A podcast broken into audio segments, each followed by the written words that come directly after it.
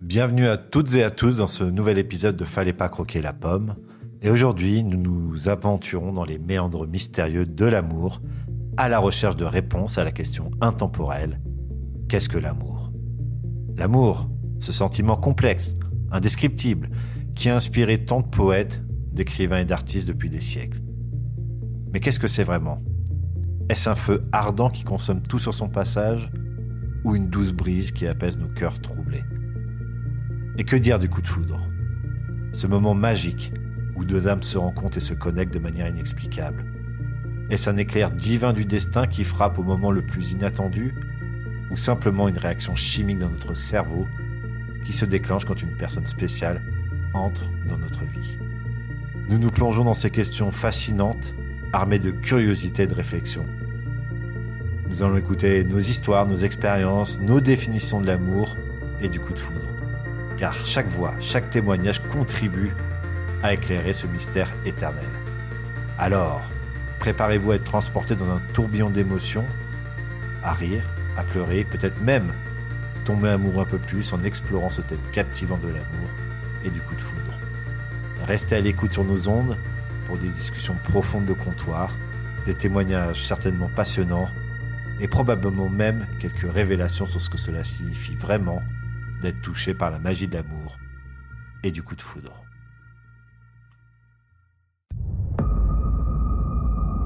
Le coup le plus rusé que le diable ait réussi, c'est de convaincre tout le monde qu'il n'existe pas. Immotez pas vous. C'est une bonne situation, ça, Scribe Oh oui Tu la sens, ma grosse intelligence Tu ferais quoi si t'étais riche? Mais genre super riche. Le mec, au fur et à mesure de sa chute, il se répète sans cesse pour se rassurer. Jusqu'ici, tout va bien. Le choix. Le problème, c'est le choix. Deux intellectuels assis vont moins loin qu'une brute qui marche. Ouais, c'est pas faux. Fallait pas croquer la pomme. Non de Dieu le podcast de comptoir.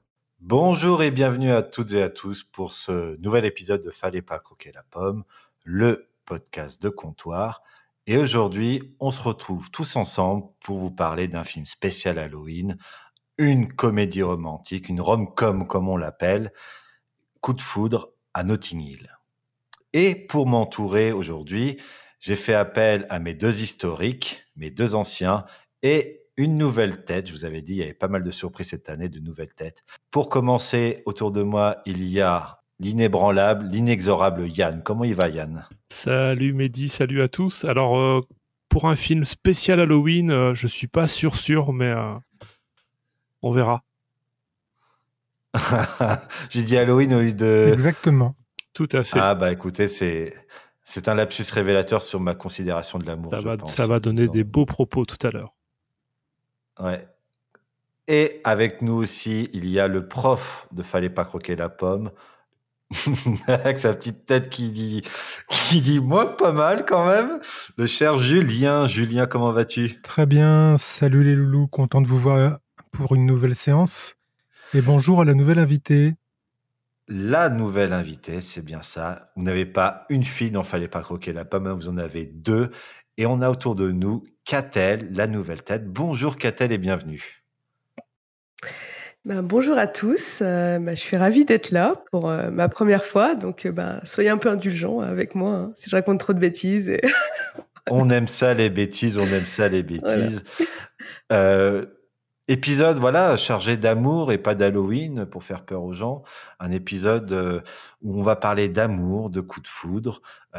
mais avant de commencer sur cette thématique, j'ai envie de savoir qu'est-ce que vous avez pensé de ce film et surtout quel est votre premier souvenir quand vous pensez à Coup de foudre à Notting Hill, ce film de 1999 avec Julia Roberts et Hugh Grant en rôle principal?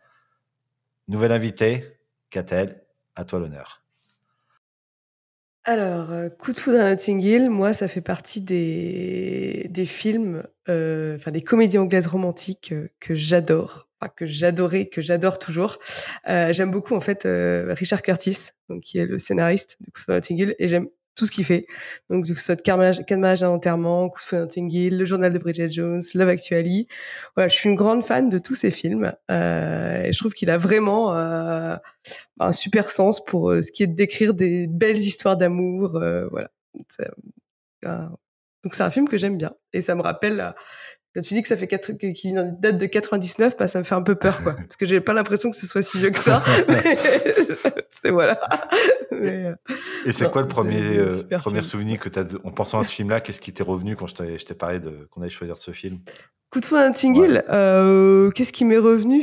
Sur le film? Ouais, le premier souvenir qui te, qui te vient à l'esprit? Euh, ben, le premier souvenir, je me souviens que c'est, euh, je l'ai vu avec ma mère. Et ma mère aussi adore tous ces films-là, donc ça m'a, ouais, ça m'a rappelé sur tout ça, quoi. Voilà. ok. Euh, un film que j'ai vu avec ma mère. Bon, bon, bon mood alors. Euh, Julien. Voilà, bon mood. Julien, qu'est-ce que tu as pensé de ce film et quel est ton premier souvenir quand on te parle de Coup de foudre à Notting Hill? Alors, euh, on l'a re-regardé à plusieurs la semaine dernière. Non, cette semaine? La semaine dernière? Cette semaine. Cette, semaine. semaine. je me rappelais pas grand-chose du film.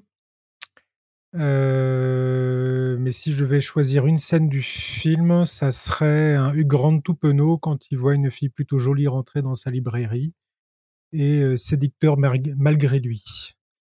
Euh, c'est ce que je me rappelais à peu près du film. petit film sympathique qui fait pas partie de mes habitudes de consommation, mais agréable à re-regarder. Ok. Et toi, mon cher Yann? Eh bien, euh, pour moi, c'est un film qui fait du bien. C'est un film où tu sors euh, de bonne humeur. Quoi. Ça, c'est le premier souvenir que j'en ai. C'est vraiment le truc euh, qui m'a donné la pêche. Qui te, si t'arrives un peu morose, tout ça, ça t'es content quand tu sors. Je l'ai vu, mais alors plein, plein, plein, plein de fois. Donc plusieurs fois avec ma femme. On l'a fait découvrir à nos enfants l'année dernière. Ils ont beaucoup aimé. Et pour préparer cette émission, je l'ai revu avec ma fille et on a pris un grand pied, quoi. C'est vraiment parfait. Il y a un très bel équilibre, je trouve, dans ce film-là, entre humour, des petits décalages légers avec Spike. Euh, moi, je recommande à 100%. Ok. Eh bien, je vais partager un peu votre avis euh, et, et, notamment Catel. Moi, je suis très très fan des comédies romantiques, des rom-coms. Euh, je dirais même que j'ai eu limite mon éducation sentimentale qui a été faite euh, à travers ces films-là. Et je crois pas que ce soit une très bonne idée d'avoir cette éducation sentimentale, même si dans, le paradigme c'est très joli. Euh, un film qui est bien équilibré, comme tu disais Yann, mais qui pour moi est quand même très conventionnel. On a vraiment toutes les phases de la comédie romantique. Il y a vraiment pas de, de surprise. Il y a vraiment pas de tout est codifié et euh, bah, comme tu disais, Catel, euh, Richard Curtis, c'est euh, tous les films donc que tu as évoqués, c'est c'est un super scénariste. Il a fait aussi Good Morning England, il a fait Bean. C'est un feel good movie. C'est quand je suis quand je suis pas bien, quand je crois plus en l'amour, je regarde ça et puis je verse ma petite larme à la fin sur la dernière scène de manière inéluctable. On a partagé un peu notre point de vue. Moi, le premier souvenir, bien sûr, que j'ai, comme disait aussi Julien, c'était euh, c'est Spike. Ça reste euh, le film est très bon parce que je trouve qu'il a d'excellents rôles secondaires. Ils mettent de la de l'altitude en fait euh, à la comédie romantique parce qu'on a une Julia Roberts qu'on voit quasiment jamais et on a pour une fois dans une comédie romantique le point de vue exclusif d'un mec. C'est toujours du point de vue de la nana et là c'est un mec et c'est plutôt rare et c'est ce qui donne peut-être ce côté un peu différent à toutes les autres comédies romantiques. Si, si, t'as raison. En plus, c'est vrai, c'est vrai que c'est bien euh, noté parce que c'est vrai que pour une fois, on a vraiment le point de vue d'un mec et c'est un peu le mec aussi qui est un peu en, en sentiment. Alors, je dis pas d'infériorité, mais c'est vrai que c'est elle finalement la grande actrice, euh, la femme un peu inatteignable, et finalement lui, bah c'est le petit, ouais, le petit libraire de Notting Hill. Et, euh, c'est vrai que c'est c'est rarement dans ce sens-là dans les films. C'est lui la guimauve. Généralement, c'est plutôt le contraire. C'est lui la guimauve. Ouais, c'est lui la guimauve, ouais, finalement, ouais. C'est plus lui qui a peur d'être blessé. Ouais. Donc c'est vrai que c'est pas mal. Euh, de et, euh, et c'est vrai que c'est un rôle à contre-emploi pour euh, Julia Roberts. Si on la regarde dans les films précédents dans lesquels elle était, euh, Pretty Woman, Coup de fil, euh, de ma meilleure amie, etc., où elle est très... Enfin, Julia Roberts, elle son sourire. Et elle a refusé le rôle parce que justement c'est encore une énième comédie romantique. Et justement pour casser l'image qu'elle a, elle a voulu faire ce film à partir du moment où où elle est une star de cinéma dans le film elle avait un côté complètement froid, placide, et c'était euh, ce qui lui a fait accepter finalement ce rôle sur euh, l'insistance de son de son agent. Fini les les petites euh, anecdotes d'Hollywood sur comment a été fait ce film, qui est, comme vous l'avez compris, pour beaucoup d'entre nous, un super film. Ça change d'Highlander et, et de Requiem for a Dream. On est un peu dans, dans le feel good. Et pour le bizutage, coup de foudre à Notting Hill. De quoi ça parle, qu'a-t-elle? Alors, Coup de foudre à Notting Hill, euh, c'est l'histoire de William. Donc William, c'est un, c'est Hugh Grant dans le film. C'est un petit libraire euh, de Notting Hill qui a une petite librairie qui vivote. Hein, euh, au niveau de ses histoires d'amour, c'est pas la folie non plus. Il a été marié, euh, ça s'est pas bien passé. Euh, deux, il y a eu deux histoires un peu compliquées. Et un jour, donc il est dans sa petite librairie à Notting Hill, et là, il y a Anna Scott qui débarque. Et qui c'est Anna Scott? Bah, C'est une des plus grandes actrices euh, d'Hollywood, euh, qui est jouée par Julia Roberts. Et donc, et finalement, euh, il a... Alors, je sais pas s'il a vraiment un coup de foudre Ah, il bégait quand même hein, quand il, la voit. Il est heureux de la voir, mais il bégait, c'est vrai. Il bégait, ouais, il bégait. Et, euh, et donc, il rencontre euh, Anna Scott. Et, euh, et donc, à partir de là, effectivement, c'est là que, que va se passer le coup de foudre à Notting Hill, comme, comme le dit bien le, le titre. Et donc, finalement, bah, ça va être l'histoire euh, d'Anna et de, et de William et de euh, leur, euh, leur histoire d'amour et, et toutes les, finalement, la complexité de construire une histoire quand on est finalement euh, une personne plutôt anonyme, telle que William, et une grande actrice américaine, Ouais. telle que Anna. Et après, ce qui est intéressant aussi dans ce film, c'est qu'il y a plein de personnages tout autour de, bah, de William et Anna qui sont très intéressants, et notamment, euh, il y a Spike, qui est le Intéressant, je dirais pas de- jusque-là. Je dirais très marrant, William. comic relief. Ah non, mais qui sont extra- Ah oui, intéressants. si, si, ils sont, ah, c'est, euh, justement, ça donne du piquant au film. Ça ajoute du piquant au film. Et donc, et, euh, voilà. Qui est joué par l'excellent, l'excellent Rhys, Rhys Ifans. Ouais, qui est Voilà, très bon. ouais. beaucoup. Euh, mais tu parles de, de- de Voilà. tous ces personnages, mais en fait, si on regarde bien dans, dans ce film-là, tous les personnages, c'est vraiment de la commedia dell'arte. C'est chacun des types, euh, que ce soit dans leur manière d'appréhender les relations amoureuses, euh, que ce soit son meilleur ami avec, euh, j'ai oublié son nom, mais avec Bella, celle qui est en fauteuil roulant, euh, qui joue une personne euh, en situation de handicap, Spike, euh, la, la petite sœur qui est complètement euh, aussi cassos de l'amour, euh, et même la manière dont ils appréhendent la célébrité d'Anna Scott pendant le dîner, tu vois que chacun euh, a chacun ses caractères. Le, le courtier aussi qui est galère en amour, mais qui sait même pas qui c'est. Les autres, qui, la, la groupe hystérique avec la sœur. euh, L'autre qui, même Hugh Grant, il apporte ça avec humour et, et un peu de distance pour pas la mettre mal à l'aise. Enfin, chacun l'aborde et, et c'est ces personnages-là qui font la richesse et qui fait qu'on rentre pas dans un truc trop guimauve ou trop, qui paraît pas ir- irréel. C'est la force de ce film-là, c'est que ça ancre dans le réel avec des gens réels, en fait, je trouve. C'est c'est hyper, su- Mmh, hyper subtil, ouais. ouais. C'est très très bien amené, c'est très subtil, il y a un très très bel équilibre, c'est vrai. Il y a une très belle tendresse dans ce film, je trouve. Ouais. Moi, je trouve que Aussi, les péripéties fait, sont ouais. quand même amenées au pied de biche, hein, quand même. hein. On voit les trucs gros venir à, à l'avance. Ouais, C'est bah euh, Ah, c'est logique, hein, peu ça tire les, 2000. les cordes de la comédie romantique. subtilement quand même, quoi. Ça des- T'as des gros fils blancs, mais euh, tu les Mm. tires doucement, quoi. Mm. Et- Non, non, c'est un, c'est un bon truc. Eh ben top. Ce que je vous propose, c'est de commencer tout de suite par une première partie. Un coup d'éclair, un coup d'amour, un coup de je t'aime.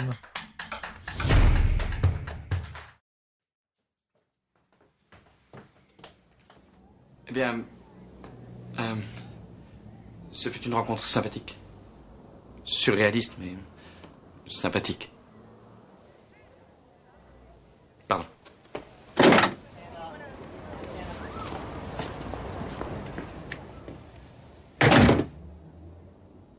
Surréaliste, mais sympathique Mais qu'est-ce que je dis?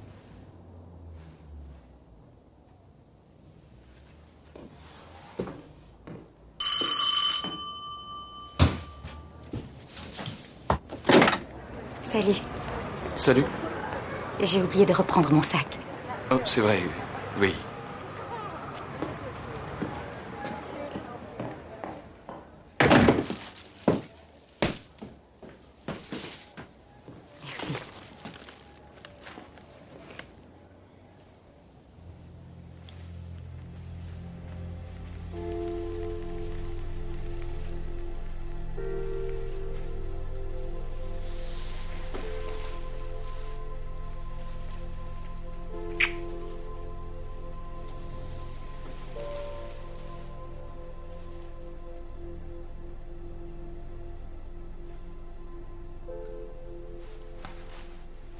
M'excuser pour le surréaliste mais sympathique.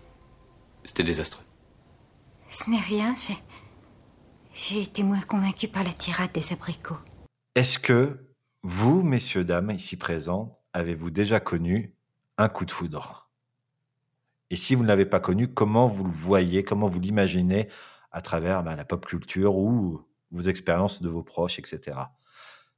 Qui se lance? Qu'a-t-elle Ah, carrément. le bisutage.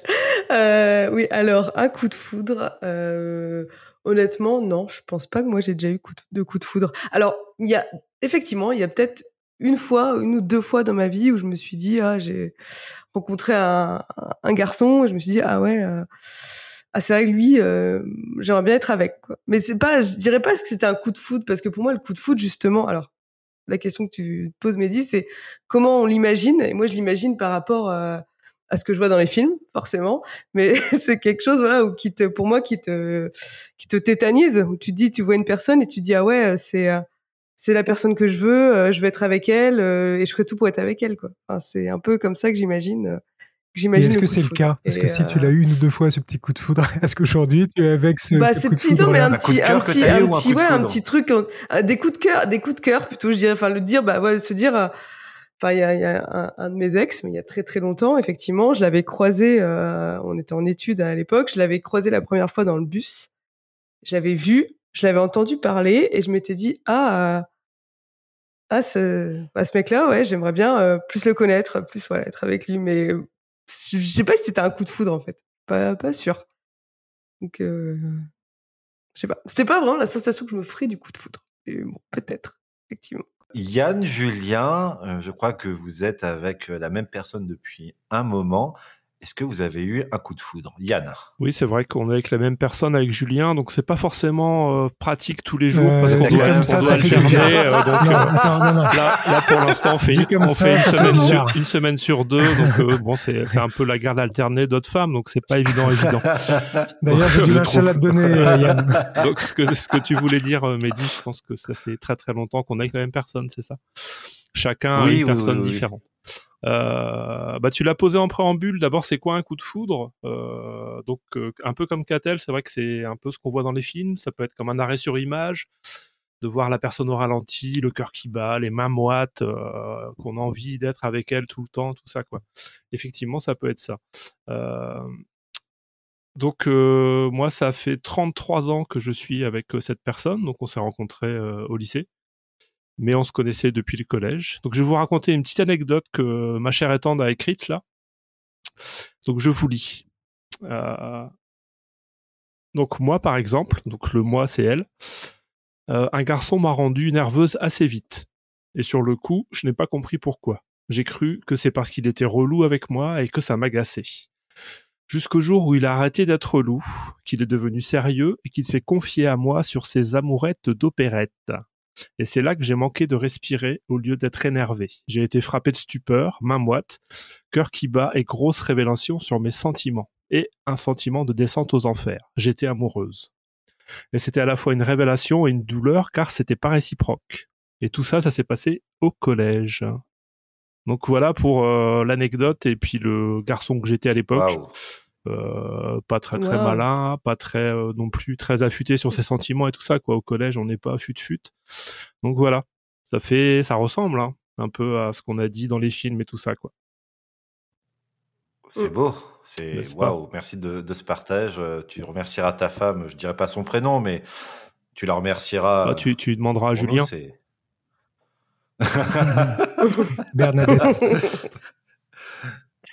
Donc toi, pas de coup de foudre, Yann, du coup, si je comprends bien. Ah moi c'est un coup de foudre sur la longueur on va dire quoi. Le temps de comprendre tout ça. C'est un garçon, je suis un peu, euh, je suis un peu poisson Mm. rouge en plus, donc euh, moi il me faut du temps. On dit de toute façon que les mecs, euh, on est moins matures, enfin surtout à l'enfance, enfin ou l'adolescence, qu'on est moins mature émotionnellement que les nanas. Est-ce que c'est parce qu'on nous a pris la masculinité euh, pas encore déconstruite euh, dans notre dans notre génération, ou parce qu'on a abreuvé les nanas euh, de beaucoup plus de, de guimauverie, euh, de guimauve euh, Je sais pas, c'est c'est une vraie question que je me pose. Voilà, ça sera un autre épisode tout ça. C'est ça. La prochaine Saint-Valentin, on, on en reparlera. Julien, et toi? Alors donc, je vais parler de notre femme commune. Non, mais effectivement, moi, c'est pareil. J'ai rencontré ma femme, j'avais 16 ans, elle 18. C'était pas prévu, c'était pas un coup de foudre, c'était plutôt une opportunité de situation à ce moment-là, on va dire ça comme ça. Ah, c'est romantique à souhait, putain. Euh, Une opportunité de situation. c'est un sacré ouais, mot. La première fois que je l'ai vu, en fait, c'est tout simplement euh, en activité sportive. J'en- J'entraînais, euh, j'entraînais des filles au volleyball à l'époque. et Elle faisait partie de l'équipe des filles que j'entraînais. Et la première fois qu'on s'est vu pour une journée des associations, je l'ai rencontrée sur le stand de, de notre sport qui était le volley. Je vois une fille, je lui dis bonjour, elle me regarde à peine, elle me calcule pas. Donc ça, c'était notre première rencontre. Et euh, par la suite, quelques semaines plus tard, on a fini par sortir ensemble et depuis, bah, a priori, on ne s'est pas quitté depuis. Donc là, ça fait, moi, pas 33, mais on atteint les 30 ans, là, à peu près. Alors, la notion de coup de foudre, euh, non, clairement pas. Pas comme on peut le voir dans les films. Et je rejoins euh, Yann sur le sujet, ça se fait sur la longueur. On aura l'occasion d'en discuter. Alors, moi, je vais vous raconter mon histoire. Euh, moi, ça fait pas 30 ans que je suis avec la même personne. Ça fait 30 ans que je cherche la bonne personne.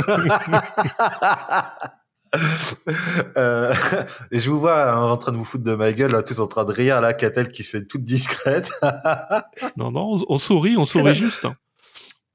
Non, non, mais euh, euh, comme je dis, j'étais biberonné et éduqué sentimentalement à, à- au film, euh, à l'eau de rose notamment, pour, pour apprendre ce que c'était l'amour. Mais j'ai eu malheureusement un peu trop d'histoires d'amour dans ma vie. Il y en a une où c'est vraiment arrivé, où je pense que j'ai vécu un coup de foudre. J'étais j'étais au travail, on était en open space, et j'avais mes collègues, on était articulés par... euh, par tablé où il y avait quatre personnes par tablé. C'était ce qu'on appelait une marguerite. Et comme j'étais le seul mec, c'était euh, mes petites pétales. Euh, et je dis aux filles, euh, Ah, il y a les recrutements, etc. Et je vois une, une nana qui passe, euh, qui fait 5 mètres entre l'entrée du bureau et le bureau où il y avait le recrutement. Je l'ai vue pendant 5 mètres et euh, je me suis retourné, j'ai dit à mes collègues, cette fille, si elle est embauchée, elle est pour moi. Et ils m'ont dit, ouais, euh, branleur et tout, arrête tes conneries, tout ça. Et cette fille a été embauchée. Bon, déjà, je spoil, vous savez ce qui s'est passé, mais euh, et on a commencé euh, à parler euh, très discrètement euh, en privé, euh, par message. On s'est jamais adressé la parole quasiment au travail. On a le seul fois où on s'est parlé, on a changé nos numéros, on a s'est écrit pendant plusieurs semaines et finalement on a fini par être ensemble. Et le dernier jour de mon contrat, euh, où mes collègues avaient fait organiser une bouffe, on arrivait ensemble, bras dessus, bras dessous, et avec mes collègues qui, avaient, qui avaient une gueule défaite. Mais comment vous, mais, mais, euh, elle fait, et là j'ai une collègue qui tombe en pleurs, mais je suis trop fier de vous. Et en fait, euh, ça faisait déjà quelques semaines qu'on était ensemble et on l'a annoncé à ce moment-là. Et cette nana, je l'ai vue et, et j'ai su. Et après, j'ai été vaincu. Bref. Euh, mais voilà, c'est peut-être euh, voilà la, la différence entre entre ce que j'ai vécu. Visiblement, je suis le seul à l'avoir vécu et ce que vous avez vécu, c'est que il y a peut-être l'amour passion et euh, et l'amour raison.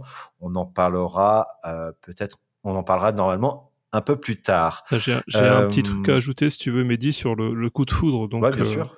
C'est un, c'est le frangin d'un de mes meilleurs potos, Loïc, d'ailleurs, qui nous suit régulièrement sur euh, sur nos épisodes et dont euh, sa future femme, donc euh, ce fameux frère, préparait son mariage avec quelqu'un d'autre. Et elle était en train d'essayer faire ça, ses essayages de robe de mariée.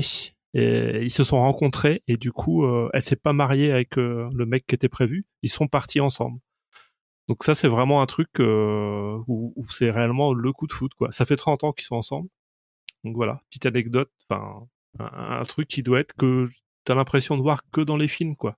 Tu vois, j'imagine, enfin, j'ai du mal à imaginer Ouais. quelqu'un essayer sa robe de mariée et tomber sur le mec en face en disant ah, c'est lui, et je me barre et je fais quelqu'un d'autre, quoi. Donc voilà, petit, petit. Ouais. Mais moi j'ai une histoire, j'ai une histoire un peu, un peu similaire. Alors ça, c'est pas arrivé à moi, ça arrive à une copine à moi. Bon, alors soit elle est horrible pour ma copine cette En fait, histoire. vous dites tous c'est une copine, mais en fait c'est assez- vous en fait. Hein, vous faites genre. mais- non, non, non, c'est vraiment, là, c'est vraiment c'est vraiment une copine à moi. Et en fait, donc, euh, on était, on était jeunes, hein, je sais pas, on avait, on avait quel âge, 16, 17 ans. Donc, elle était avec un mec depuis deux ans. On était en boîte. Et ça allait pas très bien avec son mec, mais bon, peu importe. On était en boîte tous ensemble. Et là, son mec, il rencontre une fille dans la boîte. genre une fille, et en fait, il a pas lâché cette fille, alors qu'il était avec ma copine, hein, il a pas lâché cette fille de la soirée. Et donc, euh, bon, ma, ma, ma pote était un peu énervée, donc on est rentré après, et en fait, donc, le lendemain, donc elle apprend qu'il bah, qu'il l'avait effectivement trompé avec cette fille-là, et parce qu'il avait vraiment eu un, un coup de foudre, je pense, pour cette fille. Et donc depuis, en fait, donc il a quitté pour cette fille-là, et depuis il est avec cette fille. Ils ont eu deux enfants. Enfin voilà. Et là, je pense que vraiment, tu vois, c'était, il a rencontré bah, la femme de sa vie ce soir-là, et même s'il était en relation, il a tout, euh, bah, tout foutu en l'air pour être avec elle, en fait. Et ça, c'est vrai que oui, je pense que. Et c'était il y a combien de temps ça de choses? Bah, c'était, on avait 17 ans, je pense. Donc euh, c'était il y a, il y deux ans? Il y a 20 ans, quoi. Oh, il est mignon, Yann. Quel séducteur. c'est gentil. Il a progressé hein, émotionnellement, peu, sentimentalement Ouais, depuis. Merci, hein. merci. Mehdi. question. euh, c'était, il y a 20 ans, et oui, il est toujours avec, euh, aux dernières nouvelles, il est toujours avec cette fille-là, ils ont des enfants. D'ailleurs, question le... sur ce que tu as dit, Yann. J'avais une question oui, pour toi. Tu parlais, c'est ton copain Loïc, c'est ça qui Ouais, c'est mon avait pote Loïc et c'est son frangin en fait. son frangin. Alors moi j'ai une question. Qu'est-ce qu'un mec fou solo dans un lieu où les filles essayent des robes des ma- de mariée Alors après, c'était Comment le mec s'est retrouvé là? C'était peut-être pas nécessairement dans la boutique de robes de mariée. Après, ils faisaient tous les deux le même métier. Il y avait, je sais, je sais pas. Je j'ai pas les détails. Je pourrais te demander, puis je mettrai ça sur euh, sur les réseaux sociaux pour préciser le truc. Euh, et si on revient euh, du coup sur- dans le film, je crois que Hugh Grant dit qu'il a été amoureux deux fois, un truc comme ça. La première fois, ça, Il ça, était marié même. ça a été le plus court mariage de tous les temps, c'est ce qu'il dit. Et la seconde, euh, bah, la fille a épousé son meilleur ami. Il me semble que c'est un truc du genre. Mais ce que, là, ce que vous venez de me raconter, Oui, ça me fout des regrets. Parce qu'il y a quelques années, euh, je faisais euh, une activité, je faisais du théâtre avec, euh, avec une nana. Et on s'est tout de suite rapproché euh, humainement. euh, parce qu'on on était amenés à, à souvent jouer ensemble. Et, euh, et ça faisait quelques semaines qu'on se tournait autour, mais sans jamais franchir le pas. Et un jour, euh, alors qu'on était posé, euh, j'apprends qu'elle allait se marier euh, très rapidement, genre dans les 15 jours. Et là, je lui dis Ah, été surpris d'apprendre que tu allais te marier. Et, la nana, jusqu'à la veille de son mariage, on s'est, enfin, elle m'a appelé la veille de son mariage pendant deux heures et tout. Et j'ai fait Non, no way, impossible, tu fais pas ça. Enfin, je trouve ça hyper creepy en fait de me dire Putain, si elle fait ça euh, alors qu'elle elle- son, son futur mari, imagine ce qu'elle pourrait me faire et tout, c'est super creepy. Bref, j'ai refusé en bloc euh, cette, cette éventualité, mais là, on commence à me dire, putain, j'aurais peut-être dû faire autre chose. hein. Et tu penses que tu as plus refusé pour, euh, pour la considération du gars ou potentiellement pour les risques pour toi?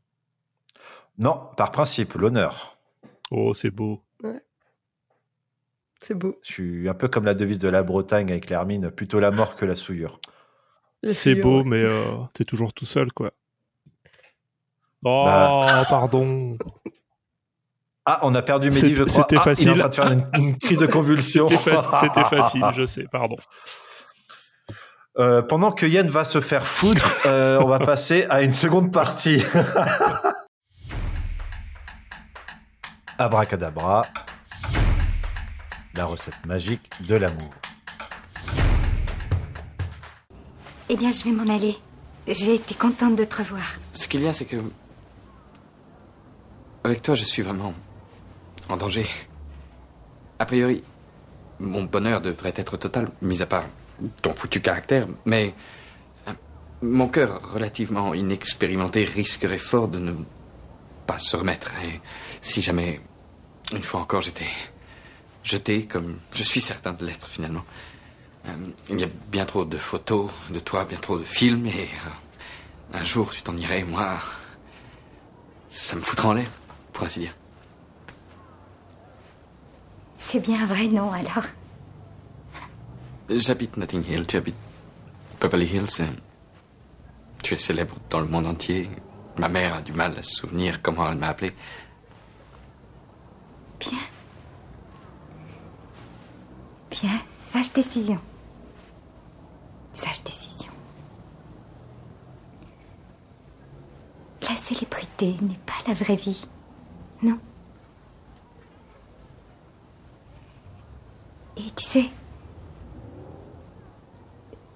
suis aussi une fille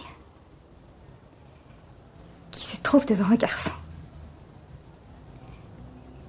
et qui lui demande de l'aimer.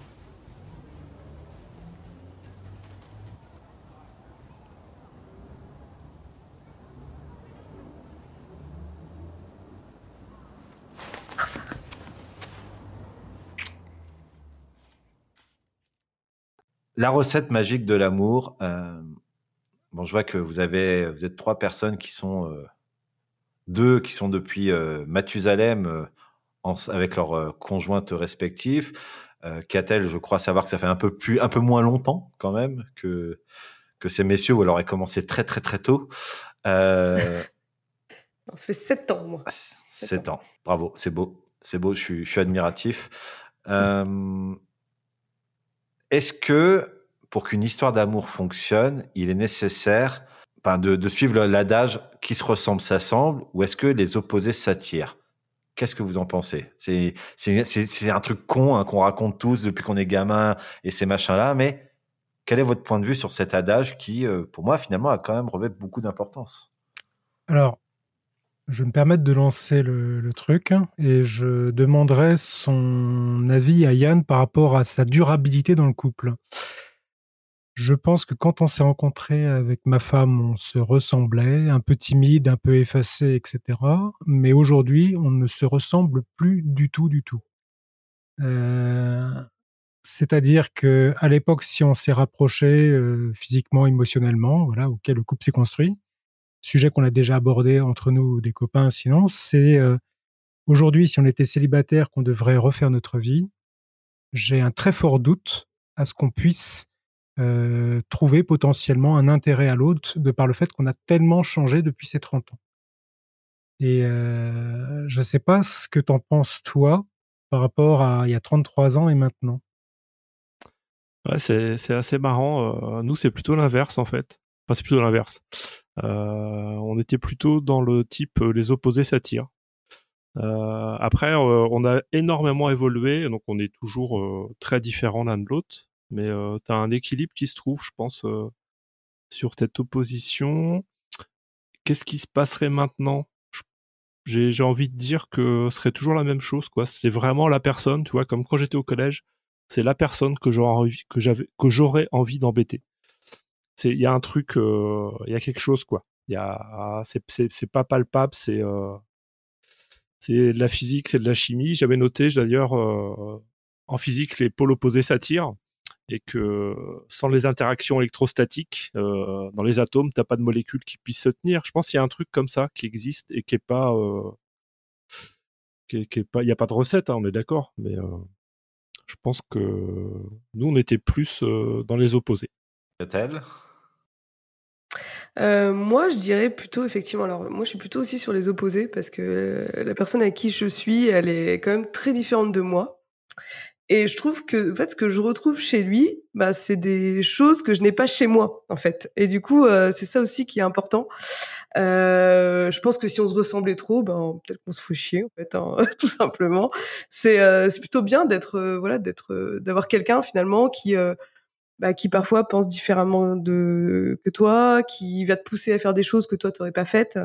Euh, Il y a tout ça aussi qui est, voilà, qui est assez intéressant, je trouve, euh, là-dedans. Et même et après, euh, on n'est pas non plus totalement opposés. Je veux dire, on, on se retrouve quand même sur la plupart de nos valeurs. Hein. C'est pas, voilà, Ouais, complètement différent, mais ça n'empêche que euh, sur le niveau caractère, c'est vrai qu'on est on est très différents. Lui et Tiens, moi. bah, Catel, vu que toi c'est plus récent, ça fait 7 ans, donc t'as pas t'as pas énormément changé en fait euh, euh, au niveau de ta, ta façon d'être en 7 ans, même si tu as évolué parce que la famille s'est s'est développée. Euh, Qu'est-ce qui fait que les différences que vous aviez vous en rapprochaient, par exemple? Que les différences qu'on qui- avait nous Oui, bah, parce qu'en fait, comme tu dis, euh, vous êtes d'une certaine manière complémentaires. Qu'est-ce qui fait Quels sont les éléments de la complémentarité de l'autre qui vous ont rapproché toi de ton côté et potentiellement, et potentiellement lui du sien? Que tu saurais le dire, ça? Bah déjà, moi, j'ai, euh, par exemple, moi, j'ai, euh, j'ai quelque chose, j'ai du mal souvent à prendre des décisions. Ou parfois, j'hésite, je suis tout un peu dans l'hésitation. Parfois, peut-être avec un manque de confiance en moi. Et lui, en fait, souvent, il me pousse à faire les choses, en fait. Donc, à, voilà, à, affronter finalement euh, bah, certaines choses. Je trouve que ça, c'est, euh, c'est quelque chose qui, euh, et ça, ça, me- bah, du coup, ça me donne plus confiance en moi.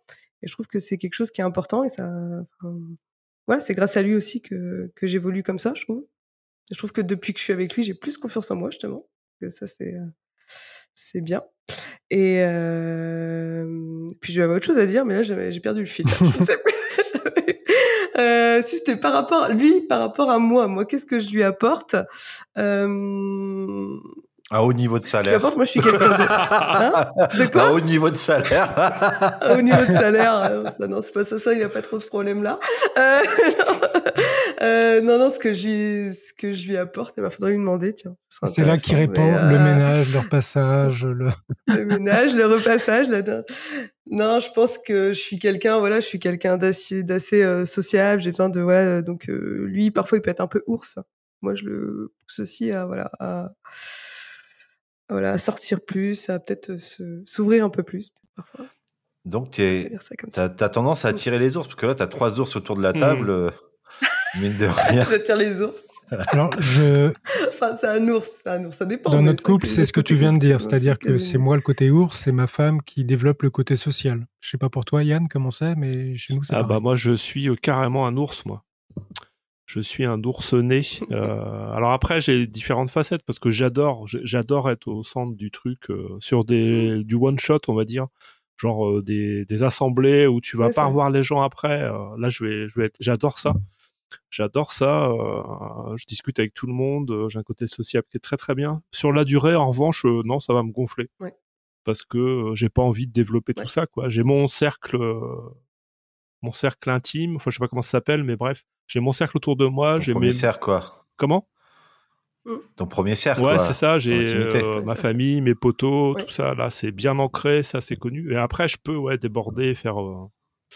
J'adore ça, mais sinon, euh, non, non, non, je suis très très ours. D'ailleurs, je t'en ai parlé un ah, peu, Mehdi, de ce truc-là, mais ouais, ouais. Et tout ça pour me dire qu'on est, dans, on est dans le troisième cercle et tu viendras pas voir les films avec nous, c'est, salopard. je ne l'ai pas dit comme ça, mais c'est bien résumé. euh, là, vous faites, euh, vous faites une. Enfin, je vais dire ça, mais bon, mon avis n'a pas de valeur. Enfin, si, il a de la valeur, mais n'est pas forcément prendre en considération au vu de ma réussite sentimentale. Mais moi, je me vois plus avec des, qui me, qui enfin, qui se ressemble, ça semble, quoi. Je me alors, alors, je dis pas qu'il faut épouser son reflet ou aimer son reflet, mais euh, tu as quelqu'un qui, euh, qui a pas d'intérêt, enfin je prends dans mon cas, qui a pas d'intérêt de, de culture G, de, curiosité, ou quelqu'un qui euh, qui se tape, euh, qui regarde euh, la télé-réalité, enfin genre le gros cliché, je sais pas la tuche ou quoi, je pourrais pas. Mais après quelqu'un qui a une autre personnalité, qui est plus extraverti ou quoi, enfin je suis quand même d'avis que chacun puisse développer son sa personnalité, son univers, et que le meilleur c'est quand les, deux univers se, se croisent, se rencontrent et, et provoquent un troisième univers, une troisième entité. Quoi, je suis, plus de cet avis là, mais je je ne détaillerai pas plus ça puisque on a de très belles expressions à travers euh, vos trois présentations. Là, on a vu principalement d'un côté euh, personnalité, euh, et ça c'est développé dans le film, hein, c'est ce qu'on a vu dans l'extrait. On parle en sociologie d'homogamie et d'hétérogamie sociale. Est-ce que vous connaissez ou est-ce que je vous fais la rapide définition pour mettre euh, à plat tout ça? Tu peux réexpliquer de toute manière. Alors l'homogamie sociale, c'est lorsque euh, des couples se forment et qu'ils appartiennent à la même classe sociale. Par exemple, euh, profession libérale avec profession libérale, les ouvriers avec les ouvriers. Et l'hétérogamie sociale, c'est quand ben on a bah là, dans le cas présent du film, on a la star hollywoodienne avec le libraire qui galère même à se payer un demi cappuccino. Est-ce qu'à votre avis, le, voilà, le fait d'être dans une autre classe sociale euh, assez éloignée, je dis pas une qui se touche, hein, genre classe moyenne, prolétariat, euh, ça peut, ça peut faire, mais quand c'est assez éloigné, est-ce que c'est un frein à une relation? Ouais, ça peut, je pense, ouais, ça peut être un frein. Et c'est marrant parce que justement, du coup, tu viens de dire ça et je réfléchis un peu dans tous les couples que je connaissais essayer de voir si j'avais vraiment des, des j'ai beaucoup de cas d'homogamie et finalement peu de cas d'hétérogamie au final. C'est euh, quelque chose ouais, qui est euh, finalement en fait on se retrouve avec les personnes qui sont à peu près de notre même classe, enfin notre niveau, voilà, notre niveau de classe sociale à peu près. Ça c'est assez marrant, ouais. Enfin c'est assez marrant, c'est euh, c'est euh, intéressant. C'est même déroutant. Euh, pourquoi ou pourquoi ce serait plus compliqué d'être avec quelqu'un qui est Ouais, je pense qu'il y, peut y avoir des freins, hein, c'est clair. Par exemple, euh, une personne peut se sentir dévalorisée par rapport à l'autre si elle est d'une classe sociale différente. Et du coup, ça peut peut-être pour ça ne pas forcément marcher. Je sais pas, tu as un problème peut-être de pied d'égalité ou chose comme ça. Est-ce que le vrai problème dans tout ça, c'est pas la classe sociale, mais c'est euh, la tunasse encore?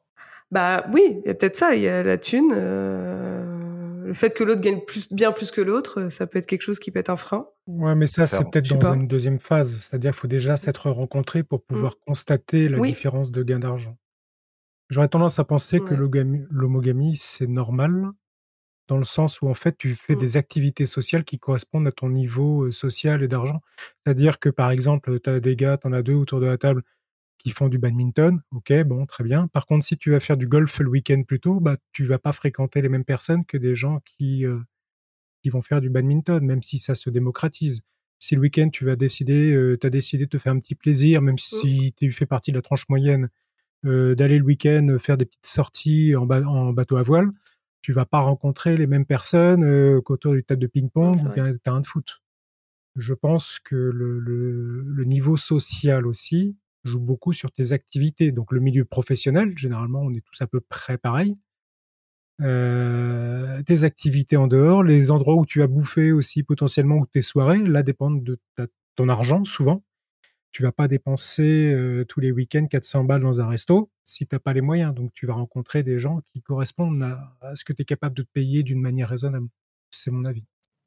Alors oui, là, pour favoriser la rencontre, tu, tu as plus de facilité quand t'es- tu fais les mêmes activités. En effet, un, golfeur, euh, même si c'est démocratisé, mais ça reste quand même un sport qui nécessite quand même un, pouvoir d'achat important. Mais c'est compliqué quand bah, Enfin, tu veux, ne serait-ce que même après dans la relation, même pas se rencontrer, mais après tu, tu veux partir en voyage. On te paye une fois un voyage parce que tu as plus d'argent ou que ton partenaire ou ta partenaire a plus d'argent. Une fois, ça va, mais quand c'est deux fois, trois fois, ça peut être, euh, alors que ça n'a pas lieu d'être dans l'absolu, mais humiliant. Mm. Toi, la seule chose que tu peux proposer, c'est viens, on va manger un kebab, tu vois. C'est et c'est très bien, c'est l'intention qui compte. Mais là, on est dans un monde un peu bisounours en disant ça, mais même si ça fait plaisir, bah quand tu vois que tu fais, euh, tu offres euh, une super bague, une super boucle d'oreille ou je sais pas un voyage, et que toi en retour tu as un collier de nouilles, euh, tu peux avoir en manière de manière tout à fait égotique, euh, dire oh, putain mais il m'aime pas. Comment tu m'aimes en fait? Combien tu m'aimes? C'est limite ça. Yann, qu'est-ce que t'en penses? T'as l'air euh, mitigé, mi-figue, mi-raisin. Euh, ouais, ouais. Alors, si on prend le, le côté du film, en fait, c'est un, c'est un coup de hasard. En fait, c'est la star hollywoodienne qui rentre dans sa librairie et c'est ça le début du euh, que ça va fonctionner entre eux. Mmh. Euh, sinon, bah, comme Cattell, à réfléchir, hétérogamie, ben, j'ai pas d'exemple. Effectivement, si je considère mon entourage, euh, on est tous en homogamie, quoi. Je, je vois pas de, j'ai pas d'exemple là-dessus. Je connais quand même un peu de gens, mais c'est vrai que c'est assez curieux. Après, au niveau thune, euh, moi, il y a un moment où, très longtemps d'ailleurs, ma femme gagnait beaucoup, beaucoup plus que moi. Et moi, j'ai trouvé ça super. Moi, ça, ça me gêne absolument Oh, pas. le C'était mec. Ah non, ouais, ouais, carrément, carrément. Et je, le, je sais pas, je le revendiquais parce que j'avais un salaire, euh, j'avais un boulot, tout ça. Mais euh, ouais, moi, ça me gêne pas du tout que ma femme gagne plus que moi. Puis euh, c'était top, quoi. Mm. Donc euh, là, c'est passé à l'inverse. euh, je trouve ça chiant, du coup, parce que c'est. Enfin, je trouve ça chiant, non. Mais non, non, c'était, c'est- je trouve ça. Il n'y a pas de. Pour moi, s'il n'y a pas de. C'est pas bloquant. Vois, je veux dire que elle a plus de thunes ou, ou il a plus de thunes, il paye euh, les voyages, les trucs. Ouais, ok, très bien. On est ensemble, on s'aime. euh, c'est un équilibre qui se passe et pour moi, il n'y a aucun problème là-dessus. Oui, mais attention, toi, tu l'as rencontré, tu étais tout jeune, donc la- à partir du moment où vous avez commencé à gagner de l'argent, la situation était déjà en place. C'est un peu comme moi, si tu veux. C'est vrai aussi. C'est-à-dire que Ouais, ouais. les, les acquis étaient déjà là. C'était pas, c'était pas un frein potentiellement à la rencontre. Eh oui, Et après, à à la transformation de la rencontre en quelque chose. Exactement. C'est vrai que j'oublie tout ça. J'oublie ces 33 ans. J'ai pas l'impression que ça fait autant que ça qu'on est ensemble, mais euh, ouais, ouais, carrément. Oh, c'est trop chou. Carrément, carrément. C'est trop beau ce que tu viens de dire, Yann. Je suis envieux. Ouais. Positivement envieux. Non, mais c'est trop beau, vraiment. Oui, Catel? Mais c'est vrai que parfois, il y en a qui peuvent. euh, Alors, ce sont les mecs d'ailleurs, hein, qui peuvent avoir du mal à ce que leur femme gagne plus qu'eux. Il y a un côté, euh, tu sais, euh, on retrouve un peu bah, euh, masculin euh, l'emporte sur le féminin. Normalement, c'est le masculin qui doit, qui doit gagner plus. Alors, je dis pas, tous les mecs sont pas comme ça. hein. Enfin, d'ailleurs, ça évolue beaucoup et c'est bien. Mais c'est vrai qu'il y en a certains, et je- j'en connais, hein, qui, euh, qui aimeraient pas que leur euh, conjoint gagne plus que La place de la femme, c'est la cuisine Ouais. C'est non, presque. Mais non, pas tu vois, mais juste ouais, ça leur ferait un peu mal à leur euh, à leur ego, je pense, tu vois. Mais c'est- Mais C'était une aparté. ouais, ouais, non, mais je suis, non, c'est ça. Mais c'est vrai que ça se déconstruit de plus en plus, même si euh, il y a encore Mm. beaucoup, beaucoup de taf à faire. euh, c'est, c'est dommage. Moi, je m'en fous, mais c'est vrai que bah, j'ai eu l'occasion. Enfin, voilà, la légitimité, non pas question d'ego, mais quand j'étais, euh, quand je gagnais moins d'argent, euh, où j'étais, où c'était la galère, comme on dit dans les quartiers, la Hesse, pour un petit dérivé de l'arabe. euh, j'ai rencontré une femme médecin.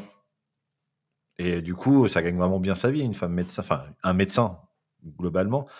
Bah, tu te sens pas légitime. Pourtant, j'avais le même cerveau, j'avais euh, globalement la même culture. euh, mais euh, voilà, T'avais une barrière psychologique euh, qui se mettait en place. Ouais, c'était. Et c'était compliqué de ouf, en fait. Puis même, euh, voilà, euh, pas les mêmes loisirs, machin. Moi, je connaissais que la, la, la cité. euh, euh, j'allais, euh, j'allais à la brasserie. Pour moi, c'était un resto de ouf. euh. Mhm. Bon, ça explique pourquoi, bah, voilà, je suis plus avec. Mais c'était il y a combien de temps ça? Ah, ça remonte euh, pas si vieux que ça, en fait. Hein. Je dirais peut-être euh, 10 ans, Oui, euh, mais 15 ans. maintenant tu as, grandi d'une manière générale. Si ça devait euh, réarriver, rencontrer quelqu'un du corps euh, médicinal, je sais pas si c'est comme ça qu'on dit. Médical. Ouais, mais est-ce que est-ce que tu aurais les mêmes euh, freins psychologiques? Bah, déjà, primo, je gagne ma vie déjà bien mieux qu'avant. Euh, si on regarde par rapport à, à, la moyenne des Français, je suis vraiment pas à plaindre. Euh, et euh, en fait, tout dépend de comment la personne euh, vit avec cet argent. Euh, J'ai rencontré il y a quelques mois euh, une nana qui était euh, médecin, justement anesthésiste, mais qui était dans un étalage de son argent et d'une suffisance qui était déconnectée de la réalité avec un chauffeur, un jardinier, enfin pas un chauffeur, une cuisinière, un jardinier, machin truc, et trouvait ça tout à fait normal. Et, là, tu fais, ah ben, enfin, c'était trop ostentatoire. Je trouve que la vraie classe, c'est d'avoir ça de l'argent, mais pas de le montrer et, et rester connecté à la réalité, en fait. Et, enfin, je sais pas. Je... Elle avait une façon de vivre beaucoup trop différente de la tienne, en tout cas. Non, même dans sa manière de l'exprimer. Je veux dire, elle peut avoir, elle fait des horaires de taré, elle a deux enfants, mais sa manière dont, dont on parle, tu vois, c'est genre, euh, voilà, je roule des mécaniques. Euh, c'est un choix de vie, c'est une personnalité. Je ne critique pas, je dis pas qu'elle a tort. Hein. Je dis juste que c'était, ça me convenait pas. Mais je sortais avec des personnes qui avaient plus d'argent que moi et c'était ok. Hein. Tu t'en fous, quoi. Ouais, après, c'est plus la personnalité, quoi, que tu dis, en fait. Là, plus, euh, si quelqu'un peut avoir plus de thunes, mais si c'est une personnalité qui étale pas des choses et tout, bah, ça peut passer, quoi. Ouais, ouais, ouais. Et, et, et ouais. en fait, tu parles en termes de personnalité, mais plus tu gagnes d'argent, et on en parlait, je crois que Julien en a parlé il y a quelques temps, ou je sais plus avec qui, mais plus tu, ou peut-être avec toi aussi, Catel, on en a parlé, plus tu gagnes d'argent, en général, quand tu es, quand es dans la galère, tu es, es, es, plus à gauche. On, va pas faire de politique, on va dire nos, oui. nos opinions, mais plus tu gagnes de l'argent, plus tu aimes tes acquis, plus tu vires à droite. Donc tu peux avoir un gros décalage aussi entre euh, quand toi tu es en train de galérer, bah, tu es plus à gauche, l'autre plus à droite. Et il y a un vrai effort finalement intellectuel de se dire, merde, j'ai des convictions de gauche à l'origine, je gagne plus d'argent, euh, je suis en train de changer. Euh, mais putain, elle n'a pas d'argent, mais dans ma conviction de mec de gauche ou de nana de gauche, est-ce je devrais pas, mais pourtant, hein, dans ta tête, tu te dis, hein, tu vois, c'est, si on est tout à fait honnête, hein, si on se ment pas, c'est compliqué en fait. Et là, plus personne se mouille parce que c'est compliqué à relever. Ah ouais, vous vous mouillez vraiment pas, bande de Non, salopards. mais il n'y a, pas, y a pas de question en soi. Là, tu, tu fais part d'une. Euh, d'un constatation que tu as faite. Là. Une évolution. Mais comme, comme tu le sais, pour Yann et moi, c'est un peu compliqué dans le sens où on a vécu et on s'est transformé, on s'est adapté à une situation. C'est-à-dire que je sais pas si tu te rends compte, mais euh, moi, je notais les jours, ma femme aussi, pour savoir à partir de quand j'ai vécu plus de temps avec elle que seul. À partir du moment où tu as dépassé ce mmh. moment-là, euh, c'est-à-dire que moi, à 32 ans, je commençais à vivre plus longtemps avec ma femme que seul ou qu'avec mmh. mes parents. C'est-à-dire que maintenant, la personne avec qui j'ai le plus été dans ma vie, c'est ma femme. Personne d'autre.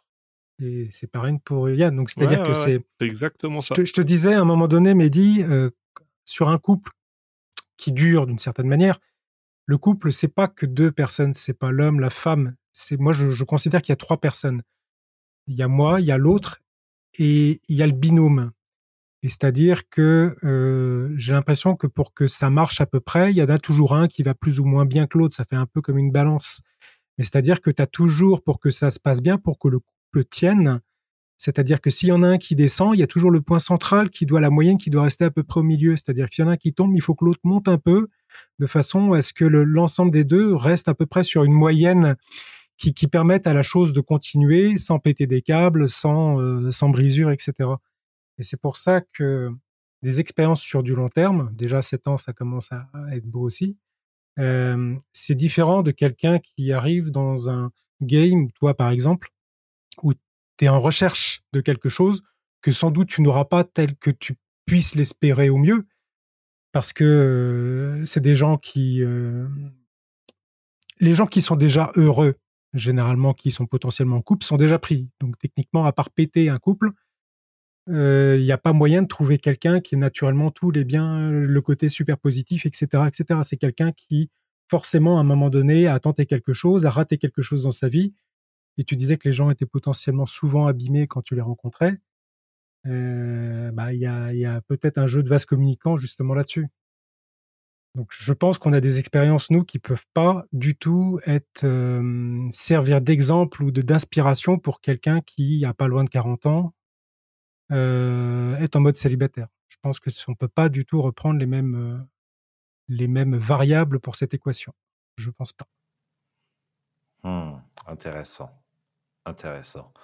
Bah justement, euh, quand tu vis une longue relation, euh, il se peut que parfois euh, l'amour s'essouffle et que notre nez ait envie d'aller ailleurs. Ça va faire l'objet de cette troisième partie.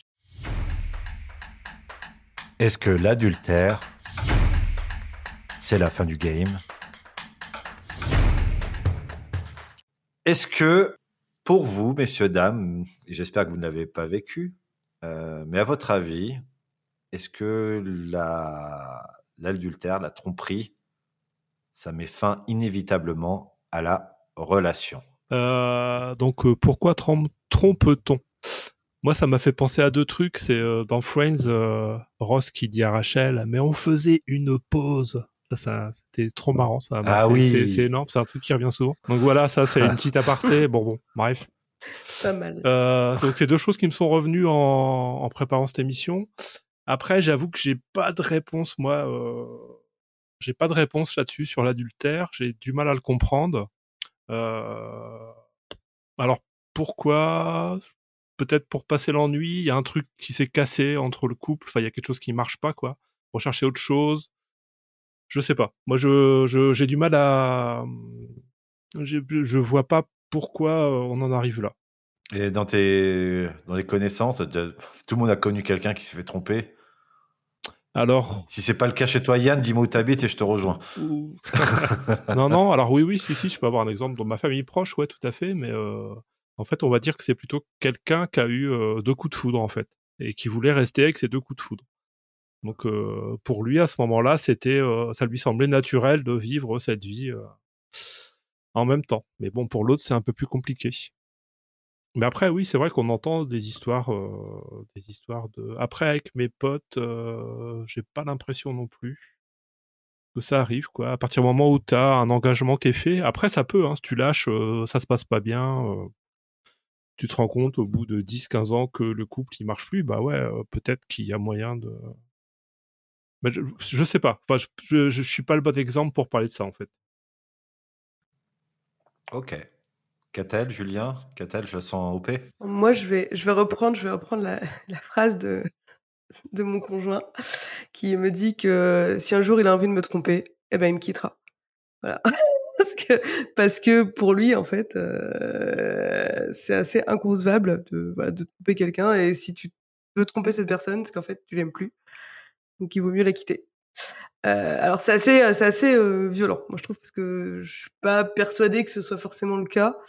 Euh, maintenant, quand il y a une tromperie qui arrive, je pense qu'il y a forcément quelque chose euh, qui va pas dans le Mhm. de base. Et je le vois par rapport à- aux gens que je connais, hein, qui euh, des amis où il y a eu des tromperies et tout. Généralement, c'était le couple était euh, avant déjà un peu dysfonctionnel et il y avait quelque chose qui allait pas. Et ils avaient, je pense qu'ils n'avaient pas essayé de corriger ça. Et donc du coup, bah il y a une des personnes finalement qui est partie à un moment voir ailleurs. Donc euh, c'est euh, c'est comme ça que je le vois moi. C'est euh, après. euh, Après, savoir si on pardonne ou pas, euh, moi, je, enfin, je, l'ai jamais vécu, euh, voilà, euh, comme ça, donc je, je saurais pas dire euh, quelle serait ma réaction finalement face à ça. Est-ce que, est-ce que je quitterais la personne? Pour moi, je me dirais, bah, que si on me trompe, bah, je, je pars. Enfin, c'est comme ça que je me dirais, euh, que, je, que je pense que je ferais. Et maintenant, je sais pas en fait.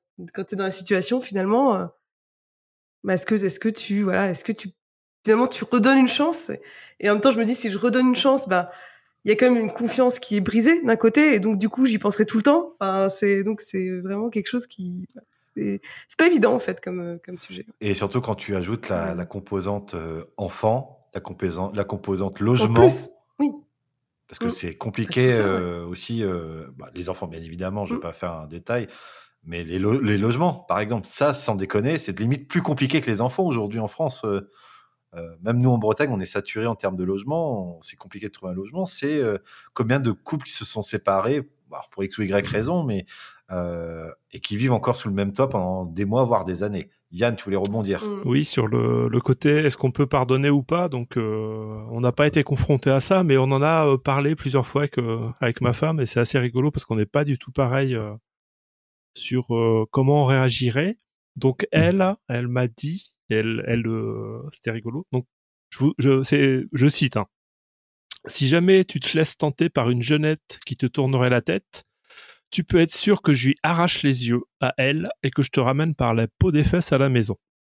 Donc euh, pour elle, le, la fautive, c'est pas moi, c'est elle, entre guillemets. Alors que moi, c'est moi, il y a zéro pardon, c'est clairement terminé, séparation immédiate. Là-dessus, j'étais clair, mais c'est ouf quoi. On n'a pas du tout la même façon de voir les choses alors que ça s'est jamais présenté, peut-être ça se présentera jamais, je l'espère. On n'aura jamais à vivre cette situation-là, mais je sais que moi, oui, c'est euh, moi, c'est terminé, terminé quoi. Je me suis donné, euh, j'ai tout donné de moi, et si, si c'est euh, cassé, bah c'est cassé. Ah ouais, putain, euh, ah ouais, je suis assez d'accord avec toi. Enfin, moi, je dis que la personne qui, qui on est trop, enfin, la personne qui provoque la, enfin, la, la tierce personne, elle joue sa, elle joue sa carte, elle joue son truc. Enfin, c'est plutôt toi et ton engagement et ta personnalité, ce que tu fais avec ça. Enfin, jamais, tu vois, j'aurais une nana, elle va me tromper avec un mec, jamais j'irai casser la gueule du mec, quoi. J'irai casser la gueule de personne par ailleurs, mais euh, jamais j'irai voir le mec. Enfin, lui, il joue son, il joue sa partition euh, normale. Enfin, c'est plutôt à ta partenaire qui t'a un engagement tacite ou explicite aussi. C'est, une notion. Est-ce que le, est-ce que cette chose-là est clarifiée, le pacte dans la relation ou pas ça, ça, dépend de beaucoup de choses. Julien, qu'est-ce que tu en penses? Alors, j'ai plusieurs choses par rapport à tout ça, parce que c'est très vaste. Euh, ça m'est jamais arrivé. Donc, dans l'idée, je dirais, le pardon, euh, on pourrait le faire. Mais si ça t'arrive, est-ce que tu as envie de pardonner Là, c'est encore autre chose. Euh, comment est-ce que ça peut arriver? Comment est-ce qu'on peut tromper? Là, j'ai un cas récent de quelqu'un que je connais qui, étonnamment, m'a m'a demandé mon avis sentimental justement parce que je suis en couple depuis très longtemps et qu'a priori, on n'a pas eu de, de, tromperie ou de divagation dans notre couple. Je dis a priori parce que moi, je sais de mon côté et je sais seulement ce que mon, ma compagne m'a dit. Donc a priori, normalement, il n'y a rien eu euh, de l'autre côté non plus. Ouh. Normalement, bah, on n'est jamais sûr de rien. Hein, Elle écoute l'épisode ou pas après? Non, donc euh, voilà. Ouais, c'est bon. non, mais tu peux pas savoir ce que l'autre a fait. Tu peux que faire confiance. C'est justement la confiance. C'est ce que j'avais déjà dit à d'autres. C'est-à-dire qu'aujourd'hui, je suis avec une personne en qui j'ai totalement confiance. Je dis pas qu'elle me dit tout dans la manière de, de ce qu'elle pense ou de, et elle a pas à tout me dire non plus. Mais dans ce quand il s'agit du couple, j'ai une totale confiance au même titre que quand elle a des soirées entre copines, je calcule même pas. La seule chose éventuellement, c'est que je lui dis de me rassurer quand elle va savoir qu'elle rentre à 3 heures que je m'inquiète pas de l'horaire. Mais euh, là, par exemple, elle va partir euh, 10 jours avec une copine, une très, une très bonne copine, un couple d'amis qu'on a. Les deux gars, ils restent bosser et les deux filles vont partir au soleil euh, entre copines pendant 10 jours. On a totale confiance. Si par hasard cette confiance est rompue, je ne pourrais plus jamais donner cette confiance totale à qui que ce soit. C'est-à-dire que même si on se sépare, bien sûr, elle, je pourrais plus lui faire confiance de la même manière, ça c'est sûr. Euh, mais même si on se sépare, la nouvelle personne qui prendrait sa place, entre guillemets, je ne pourrais pas donner une confiance totale. Je pense que ça serait illusoire de ma part que de le faire alors que je l'ai donné déjà. Et qui a eu euh, mensongerie, tromperie, tout ce que tu veux. Et au même titre, ça me fait penser à quelque chose, alors pas dans le boulot dans lequel je suis aujourd'hui, mais dans le précédent boulot. J'ai une collègue qui on s'entendait bien, hein, on était une bande de, de, collègues mais de potes en soi, qui euh, en sortant du bureau dans un petit couloir me fait bah, Julien, je te l'ai jamais dit, mais en fait j'ai un gros crush sur toi. En toute honnêteté, euh, alors déjà je m'y attendais pas, et en toute honnêteté, euh, j'aurais, je, ça m'aurait fait plaisir d'avoir une aventure avec toi. Je fais oh là, Là, très compliqué. Donc là, tu, tu glisses de côté, tu fais bah c'est gentil, pata, mais tu connais ma femme, machin, machin. Là, tu glisses vraiment, tu, tu fais le serpent, tu te sors de elle la situation. connaissait ta femme en plus. Ah bah oui, parce que elle connaissait oh là ma femme. là. Et, euh, entre collègues, machin, il y a des gens qui venaient à la maison, on allait manger, donc on se connaissait. Et là, la grosse question que je me suis posée, c'est est-ce que j'en parle à ma femme? Je sais plus combien de temps ça m'a paru super long comme décision à prendre. Et pour éviter tous les emmerdes, j'ai dit, je lui en parle le soir. Je dis, bah voilà, elle m'a déclaré euh, sa flamme comme potentiellement. hein, hein, hein. Bon, voilà. Au moins, je me suis libéré du poids d'une certaine forme de culpabilité dans laquelle j'avais rien. En fait, c'est simplement quelqu'un qui te dit, qui t'a pas fait du rentre dedans. Je sais pas si elle a tâté le terrain ou pas. C'est pas l'idée. Mais après, c'est sur la question de confiance. C'est à toi de nous dire si elle a tâté le terrain, Julien. elle a pas tâté le terrain. Elle a, elle a- elle a peut-être soit tenté de voir comment je Excellent, réagirais. excellent. Mais voilà. Et euh, du coup, dans l'histoire de la confiance, moi, qu'est-ce que j'attendrais de ma femme si jamais ça lui arrivait? J'espère qu'elle ferait de la même manière, c'est-à-dire qu'elle aurait cette forme d'honnêteté, en fait, pour que la prochaine fois que je vois cette personne-là potentiellement, peut-être que je fasse naturellement attention euh, si un garçon, lui, euh, un homme, parce qu'aujourd'hui, ce serait plutôt un homme, forcément, faisait ce genre de- d'approche un peu conquérante auprès de ma femme, si tu veux. Pourquoi ce serait pas une femme ouais, ouais, carrément. Non, mais là, ça serait femme différent, tu vois. Il y aurait une autre perspective qui se mettrait en place potentiellement. Est-ce que je peux participer aussi, Julien Là, il y dirait. a peut-être moyen à discuter pour voir comment les choses se planifient. C'est autre chose. Là, c'est un deuxième sujet. Opportuniste.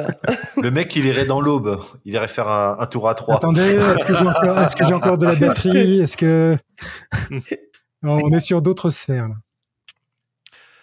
Euh, est-ce que pour vous, le fait d'avoir de l'adultère, je parle de l'aventure ponctuelle, je parle pas de l'aventure suivie où il y a potentiellement une question de, sentiment qui, qui s'installe, mais est-ce que sur, euh, je donne un exemple classique qu'on voit dans les films où une soirée d'entreprise, une soirée associative, un coup dans le nez et euh, une aventure d'un soir avec une personne, est-ce que ça dénote forcément du manque d'amour parce que j'ai envie de vous mettre en perspective ce qu'on appelle, et qui est très bien décrit dans le spectacle de Kian Kojandi, euh, Pulsion, de la pulsion.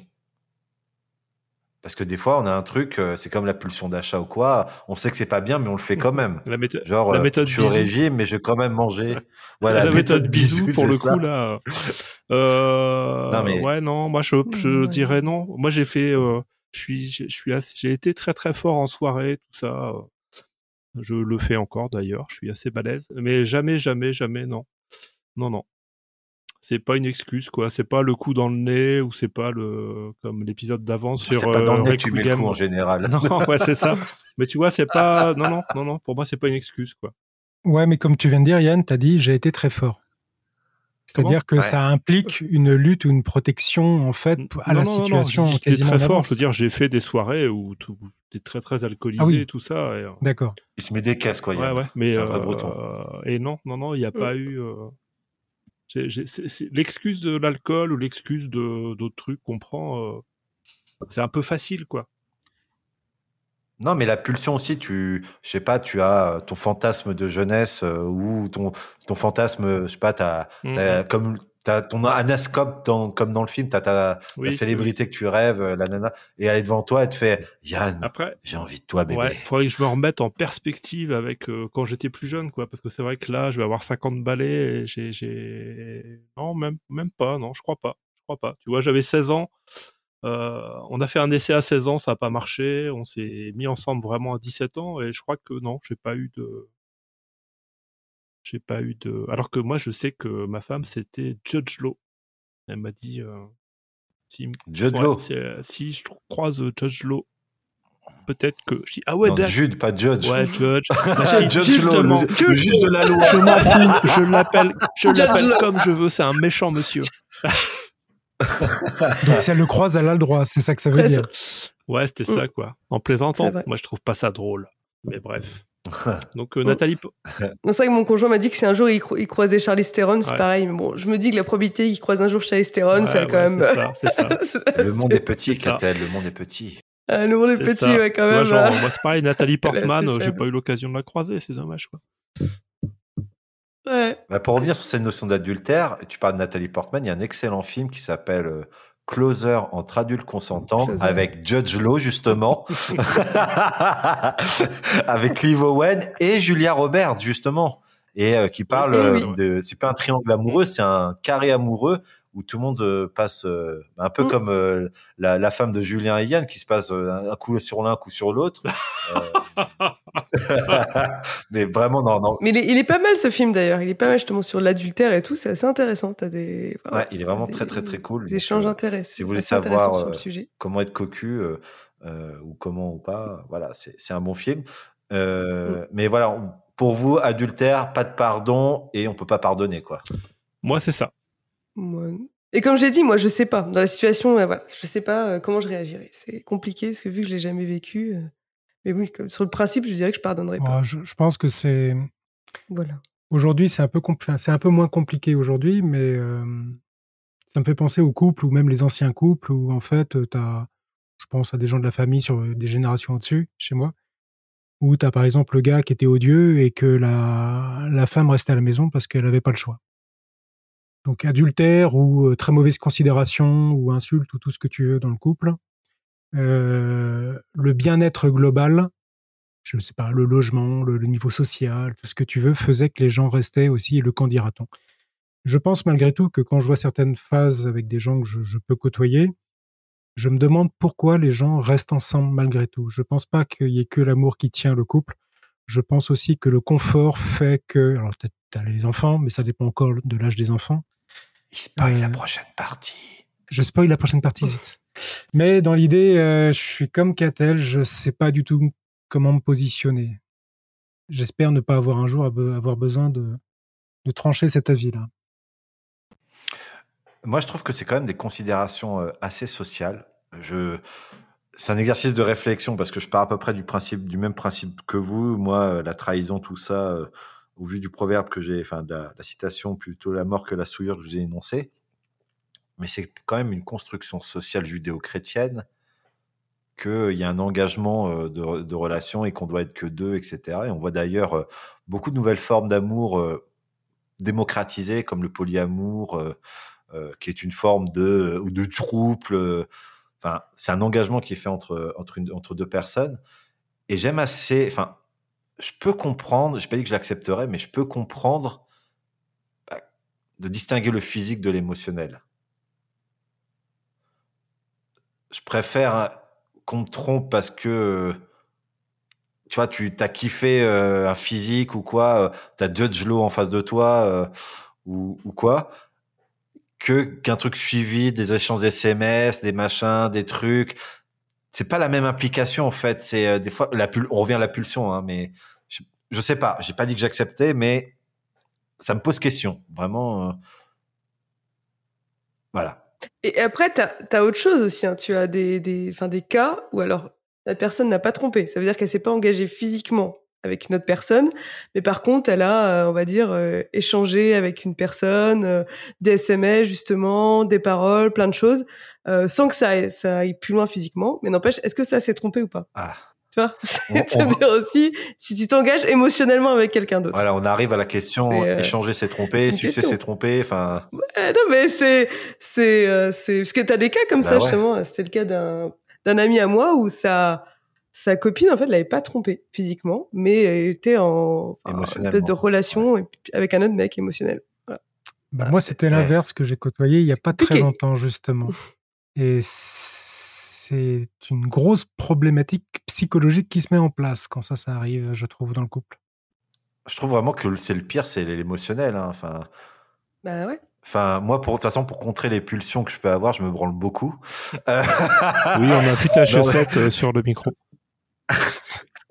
oui, mon filtre anti-pop, c'est une chaussette. Qui est d'une couleur euh, non, mais c'est ce qu'il dit Kian Kojandi dans son spectacle. Il fait moi pour contrer mes pulsions, je me branle beaucoup. parce que tu peux assouvir ton fantasme physique, pas émotionnel. hein, je parle vraiment physique dans ta tête. Tu peux, entre guillemets, évacuer euh, l'émotionnel euh, immédiat. La pulsion. La pulsion. Mais est-ce que c'est pour ça que les hommes ont tendance à plus affirmer qu'ils se masturbent plutôt que les femmes? On dit que les femmes se masturbent moins. Je ne sais pas. Peut-être que les hommes ont plus de pulsion. Mais on va peut-être un peu loin. Et c'est pourquoi je préfère clôturer ce débat pour basculer à la quatrième partie. Est-ce que l'amour, ça dure vraiment trois ans? Eh oui, un petit euh, rappel de- d'un livre de Frédéric Becbédé, un, film aussi qu'il a réalisé, L'amour dure trois ans, un film que j'adore, au passage. D'ailleurs, il y a notre Rennes préférée, euh, comment elle s'appelle Louise Bourgoin, qui a fait les Beaux-Arts à Rennes, qui est, est dans ce film-là. Euh, J'aime beaucoup Louise Bourgoin, c'est peut-être ma Nathalie Portman euh, à moi. Est-ce que l'amour, ça dure vraiment trois ans? Est-ce que vous êtes amoureux depuis 30 et quelques années, de- depuis 7 ans, ou est-ce que ça s'est transformé, messieurs, dames, à vous Ouais, ouais, 33 ans, moi. Le Christ, il est mort à 33 ans, c'est ouf, quoi. Quand je pense à ça, c'est balèze. Alors, c'est vrai que L'amour dure 3 ans, bah, j'ai pensé à Becvedé. J'ai vu le, lit, le film, pardon, et je me rappelle pas. C'est, c'est dingue, faudra que je le re-regarde.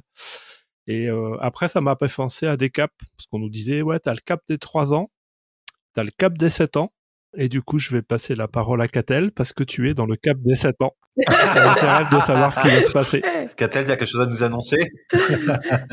Non, moi je dirais, je dirais que l'amour se transforme, tu vois. Donc, euh, alors effectivement, les premières années, on va dire, alors on va dire même la première année, euh, c'est euh, t'es en- dans l'idylle, enfin c'est idyllique en fait. Donc, euh, alors je dis pas que tu donnes le meilleur de toi-même, mais t'es un peu dans la relation, tout est beau, tout est rose, euh, La lune, tout de, va bien. la lune de miel, tu euh, veux dire c'est la lune de miel en fait, c'est la lune de miel.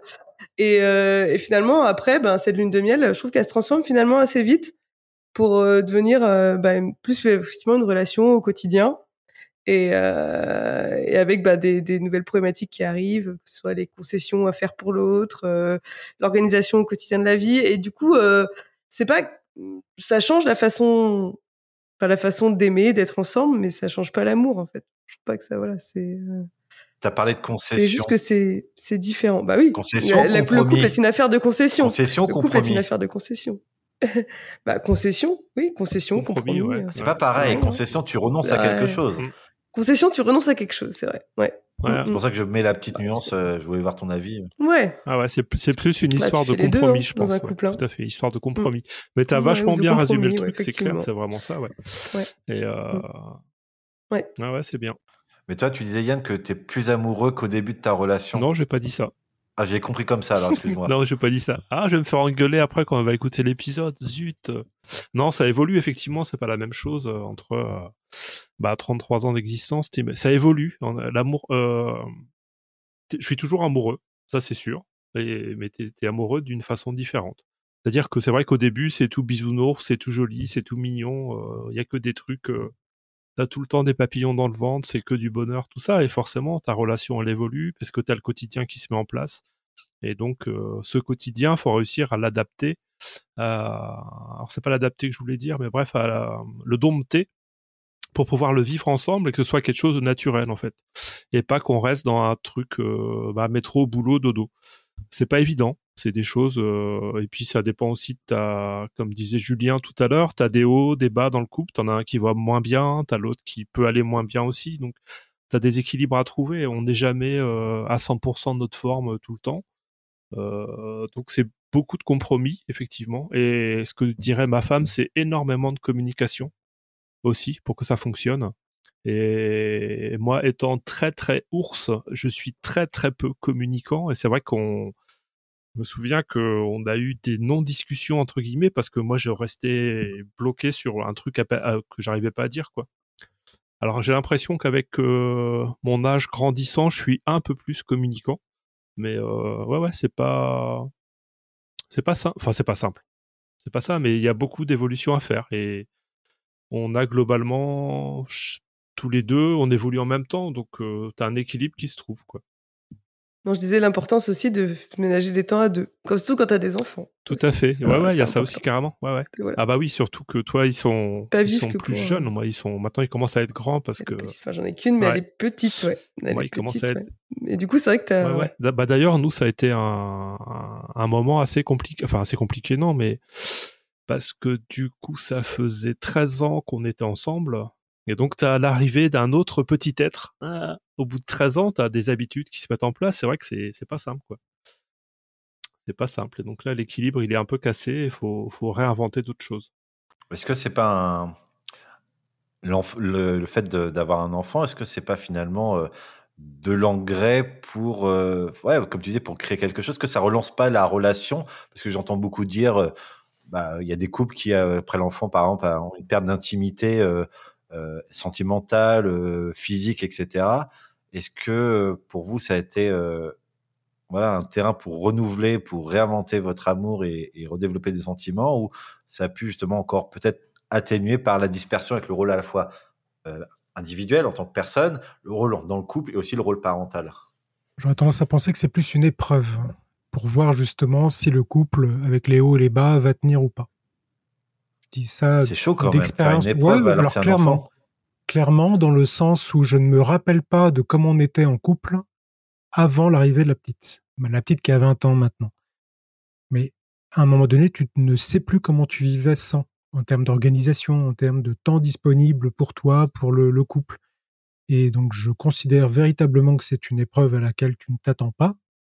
Euh, parce que les deux bossent, parce que qui va faire la bouffe, qui va changer le gamin, qui va faire ceci, qui va l'emmener ben, là, elle est encore malade, qui va s'arrêter, qui va arrêter le boulot. Enfin, s'il y a plein de choses qui se mettent en place et qui, sont des épreuves, et si tu arrives à trouver une façon de fonctionner, alors sans doute que oui, il y en a il y en a un des deux qui fait plus d'efforts d'une manière ou d'une autre, parce qu'on n'est jamais à l'équilibre. Je considère qu'on n'est jamais à l'équilibre. Il y a toujours un peu plus d'investissement à un moment donné dans la vie de l'un par rapport à l'autre. C'est ce qui fait que le couple dure, parce que tu en as beaucoup qui cassent après une naissance où ça commence à partir à volo à ce moment-là, ou qui vont voir ailleurs justement.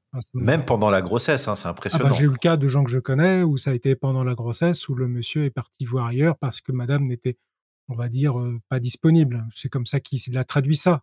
Il a mis ça sur le dos de madame, mais euh, voilà. Mais je pense que oui, l'arrivée d'un enfant d'une manière générale est une épreuve, en tout cas le premier. Les autres, je ne sais pas. Bah, d'autant plus, Julien, je pense que comme on a vécu longtemps, longtemps avec notre compagne avant, c'est encore plus. Enfin, euh, je, vais, je vais reprendre le mot épreuve, mais c'est vrai que c'est une vraie différence. Tu vois, Catel, ça fait 7 ans que tu es avec ton conjoint, et ta fille Ouais. a. Ou ton fils, je sais pas. Voilà. Quatre Donc, ans. toi, tu as, juste 3 quatre ans ans, de. euh, trois trois ans ans. d'habitude, entre Ouais. guillemets. Donc, c'est Trois vrai que. relation, ouais. Ouais, on Ouais, avait 13 c'est ça. ans d'habitude ensemble, donc tu as, ça aussi qui, je pense, joue. Donc on n'est peut-être pas très représentatif, nous, euh, enfin moi et Julien, sur ce côté-là. quoi. Et c'est marrant parce que Julien et, et Yann, vous êtes euh, un peu des siamois sur la relation. Enfin, c'est quasiment les, tout est identique, quoi. 10, 13 ans, euh, 33 et 30 ans. Enfin, vous avez vraiment une proximité. Enfin, c'est c'est assez effet miroir. Euh, et euh, même en termes d'âge, vous êtes très, très, très proches l'un de l'autre. C'est assez dingue. Tu parlais d'un truc, euh, je crois que c'est Julien. Il y a des gens qui, tu disais, ouais, qui ne se séparent pas. Euh, tu te demandes pourquoi.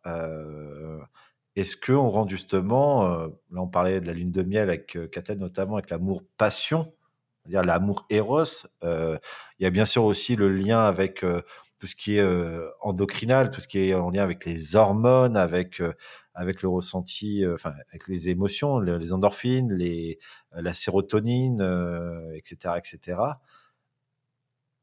Est-ce que parfois on reste par peur de finir seul, par peur d'être seul, parce qu'on a une maison ensemble, parce qu'il y a un enfant ensemble Est-ce que c'est ce que vous entendez par amour-raison et amour-passion? Alors, moi, je vais prendre le cas de la génération plutôt de mes parents. Alors, je parle pas de mes parents, parce que mes parents, je pense qu'ils s'aiment encore, pas de souci. Mais par contre, c'est vrai que mes parents ont des amis ou euh, même des gens de ma famille, au final, qui, euh, Ils ont quel âge? bah, qui ont euh, plus de 60. Ok. Donc, plus de 60, donc ils ont plus d'enfants à charge. Euh, mais par contre, ils ont euh, ils ont une belle maison, euh, voilà, ils sont et tu sens que dans leur dans les couples, bah, finalement, il y a plus grand chose qui se passe. Mais par contre, ils restent ensemble. Ils vont pas se quitter parce que bah parce que justement il y a tout ce confort finalement de vie euh, et qu'ils ont pas envie de remettre ça en cause en partant et en allant en allant ailleurs. J'ai un peu j'ai un peu l'impression que j'ai moi. C'est un sentiment euh, et tu as plusieurs euh, couples comme ça effectivement à cet âge-là qui habitude ou flemme qui sont ensemble habitude habitude et ou trouille. qui disent bah, que ça leur convient finalement. Ou trouille. Oh, je pense que c'est un mélange, c'est-à-dire que je rejoins Catel là-dessus. Alors, je pense que la notion d'amour, passion, amour, raison ne correspond pas, à mon sens, à ce qu'on est en train de dire. Mais pour rebondir sur ce que dit Catel, l'homme, d'une manière générale, ça inclut la femme pour moi quand je dis l'homme, euh, est un animal social qui n'a pas vocation à vivre seul.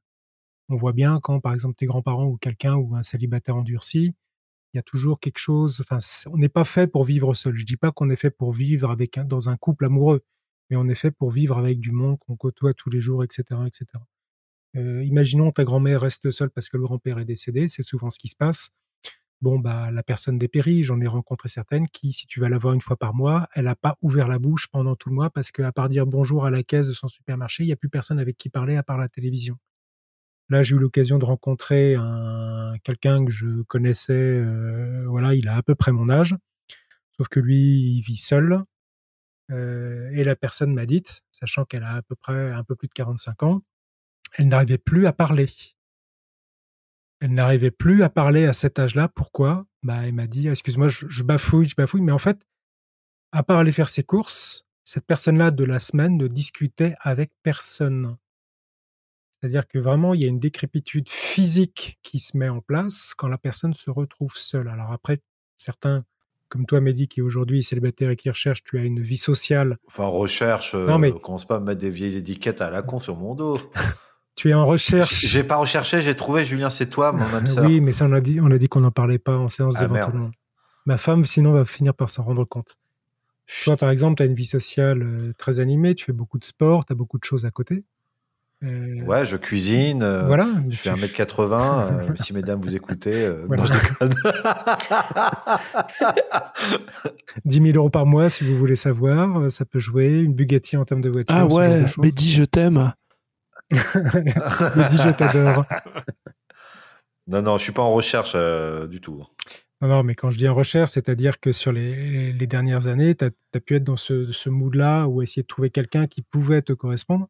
J'avais envie de trouver, j'ai envie de trouver quelqu'un, mais je n'ai pas besoin. Qu'est-ce que l'envie Qu'est-ce que le besoin? L'envie, c'est le fait que ce soit la cerise sur le gâteau pour un épanouissement global. Le besoin, c'est d'être dépendant de la réponse à ce besoin-là pour pouvoir être heureux. Moi, une relation, j'en ai envie, bien évidemment. C'est euh, c'est un plus de partager, c'est la cerise sur le gâteau, mais c'est pas nécessaire mon équilibre. Comme tu dis, j'ai euh, j'ai une, j'ai une vie sociale euh, assez active, suffisamment active pour moi, du moins, parce qu'elle n'est pas active pour d'autres personnes. Mais dans ma vie, je dis toujours la théorie du tabouret. Un, un, tabouret, ça a trois pieds. C'est généralement pour un humain, c'est pareil. Tu as la famille, ton couple, le travail. Si t'en pètes un, ça se casse la gueule. Et pour que tu te casses pas, la gueule dans, ta vie, il faut multiplier les ce tabouret. J'ai du sport, j'ai bah, vous en podcast, etc. J'ai d'autres activités sur le côté. Euh, voilà, je, je m'ennuie pas, j'ai pas de problème. Mais encore une fois, c'est voilà, faut bien dissocier entre le besoin et l'envie. Et ça fait une grosse différence parce que quand tu es dans le besoin, bah, tu peux prendre le premier truc qui vient pour répondre à ton besoin. Et ça fait une grosse diff. Et t'as pas des potes euh, qui te demandent à chaque fois que tu les vois, alors, euh, t'as trouvé l'âme sœur, tout ça, tout ça? Euh, non. bah toi tu me non, demandes jamais. Non, j'ai pas de potes. jamais. c'est ça. Non, moi à midi, je le fais un peu plus discrètement. Je fais alors qu'est-ce que t'as fait ce week-end? Et comme je suis un gentleman, je ne lui réponds jamais. Non, moi tu vois, c'était rigolo parce que bah le, mon un de mes meilleurs potos, c'est ça aussi. On lui demandait. Euh, et encore, on est j'avais l'impression qu'on n'était pas super lourd là-dessus. Mais s'il avait rencontré quelqu'un, il y a une fois, on s'était fait poutrer, il nous avait fait une, une démonstration comme quoi il y avait enfin aucune injonction euh, nécessaire pour avoir être en couple, tout ça, gna gna gna gna gna gna. On s'est dit bon bah ok c'est bon, on n'en parlera plus jamais quoi. Et puis euh, le mois d'après, on l'a re-revu, les étoiles plein les yeux. Il avait rencontré quelqu'un. Tu vois, c'est c'est ça la, le petit switch euh, qui était qui était assez marrant quoi. Donc une différence entre euh, l'injonction sociale d'être en couple pour être dans la normalité, entre guillemets. Et alors que lui était célibataire, très bien, il avait personne, il avait dit, mais non, j'ai pas besoin d'être avec euh, gna, gna, gna, gna, gna, gna, Et puis finalement d'avoir eu cette personne qu'il a rencontrée et avec qui il est actuellement. Mais le meilleur conseil que j'ai eu, c'est une femme qui me l'a dit, elle m'a dit, euh, écoute, Mehdi, l'amour, ça vient surtout quand tu t'y attends pas et quand tu vas pas le chercher. Ouais, ouais, bah, c'est ce qu'il a dû Le avoir. problème, c'est ouais, que cette femme avait Mm. 77 ans et 14 chats. Ouais, c'est ça. tu disais quelque chose, Julien Mais c'est vrai. coupé. Oui, Catal, tu disais quoi? Non, on se dit, c'est vrai, en plus, elle avait raison, cette dame. C'est vrai. bah, L'amour, 60 ça vient bah. 77 ans, 14 chats, je sais pas si elle avait raison. mais euh, non, c'était une joke, hein, c'était pour faire une joke pourrie. Mais euh, C'est exactement quand tu veux aller t'acheter des fringues. Quand tu y vas, que tu veux acheter des fringues, tu trouves rien. Quand tu y vas juste pour visiter, tu te Mm. ramènes 40 sacs. C'est à peu près l'idée. Exactement. ah, je sais pas, j'y crois pas cette, euh, cette théorie. Enfin, c'est dingue. Ben, moi, écoute, hein, je me suis mise avec mon conjoint euh, quand je cherchais, per- je cherchais personne. Donc, euh, tu vois, ouais. je trouve que ça a bien marché. Pour l'instant, t'es à Ouais. 7 ans. Attention, oui, c'est ça. Attention. Ah oui, c'est le début des 7 ans, c'est c'est la vrai. fin des 7 ans, le milieu des 7 ans. Ah. Et d'autant Tiens, je suis dans... Non, je suis sur mes 8, vers Ah les ouais, 8 bah ans. c'est là, je bon, vous êtes les 8 sauvés. ans, là, bientôt. Ouais, Oui, mais ça, c'est très intéressant ce que tu dis, Catel. Sauf que toi, je, je connais un peu, du coup, on se connaît évidemment. Euh, 8 ans moins, euh, 38 moins 8, ça fait 30 ans. Tu as une vie sociale assez animée où tu as, as tendance à plus aller dans les bars, choses comme ça que je pense que nous trois ici présents, hommes. Euh, si tu regardes dans le milieu professionnel, on est, euh, on est Julien, toi et moi dans, dans, dans le milieu de l'informatique. T'as pas énormément de nanas et qui sont forcément casées. Euh, au, sport, tu viens pas pour draguer, tu viens pas pour draguer. Tu peux avoir des activités, ça prend déjà énormément de temps. Plus tu vieillis, plus l'opportunité de rencontre, et notamment de, dans mon cas précis, Ouais. de femmes célibataires sans enfants, se fait rare. Monsieur est exigeant. Ah oui, c'est Oui, un je suis critère. d'accord. Sans enfant, c'est un critère pour C'est plus facile. euh, ouais. Ah bah, je respecte hein, euh, les, les familles monoparentales et tout ça, mais la place du beau-père ou de la belle-mère dans une famille sans que tu aies d'enfants, c'est Ah oui, non, non, non, non. je dis- c'est très Ouais, compliqué. ouais, Ça se fait, hein. Oui, ça se fait, ça va pas être simple, c'est clair. Oui, oui, mais il y a tellement. C'est très compliqué, surtout si tu n'as pas deux versions, si tu as deux visions de l'éducation euh, différentes, si tu as voilà, euh, la place que tu as, la pièce rapportée, et ce qui est sûr, et ce que m'a dit mon père, qui lui euh, a fait que ça d'être dans des familles recomposées, si on doit faire un choix entre l'enfant et toi, ce sera l'enfant. C'est une place de merde. Ou, Malheureusement, la société ou- fait que les... ou les chats pour euh, la madame de 77 ans, quoi. Voilà, exactement. Mais la, société fait qu'il y a énormément de familles recomposées. Je trouve Ouais, ça ouais. extraordinaire. Il faut avoir aussi une patience, une envie. Euh, pendant très longtemps, je disais non, je veux pas d'enfant. C'est vrai que j'ai mon horloge biologique. Je me pose quand même la question. Alors que j'étais plus affirmatif l'année dernière sur le premier épisode sur Don't Look Up, mais euh, ça fait flipper.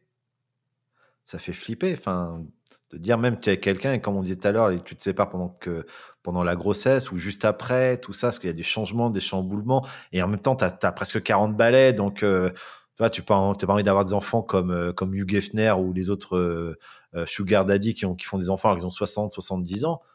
C'est compliqué. Écoute, euh, moi j'ai deux exemples au boulot où euh, ils ont eu des deux collègues ont eu des enfants à 60 ans. Et c'était pas le premier. Souhaité? Euh, C'était souhaité ou pas? euh, pour euh, un, c'était souhaité parce que du coup ça a été une recomposition, c'est-à-dire il y a eu un- une séparation et une rencontre avec une autre personne.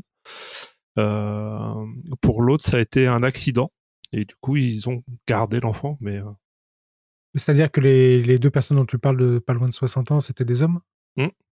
Oui, tout Bah, à fait. pas des Ouais, femmes, ouais, Julien, ouais. c'est la ménopause. c'est des la gros, ménopause. toi. Mais 60 ans, mais non, Bah, ça- mais ça peut- jamais, c'est aujourd'hui. ça peut, ça peut Mais, encore euh, arriver. Ça peut arriver maintenant euh, au niveau des Ça femmes. peut mais arriver ouais. par erreur, j'ai- ça peut arriver malheureusement. Oui. Ou une GPE. euh, Mais Oui, euh, une GPA, Non, pardon. non, non, c'était des hommes et du coup, euh, bah, voilà, c'était.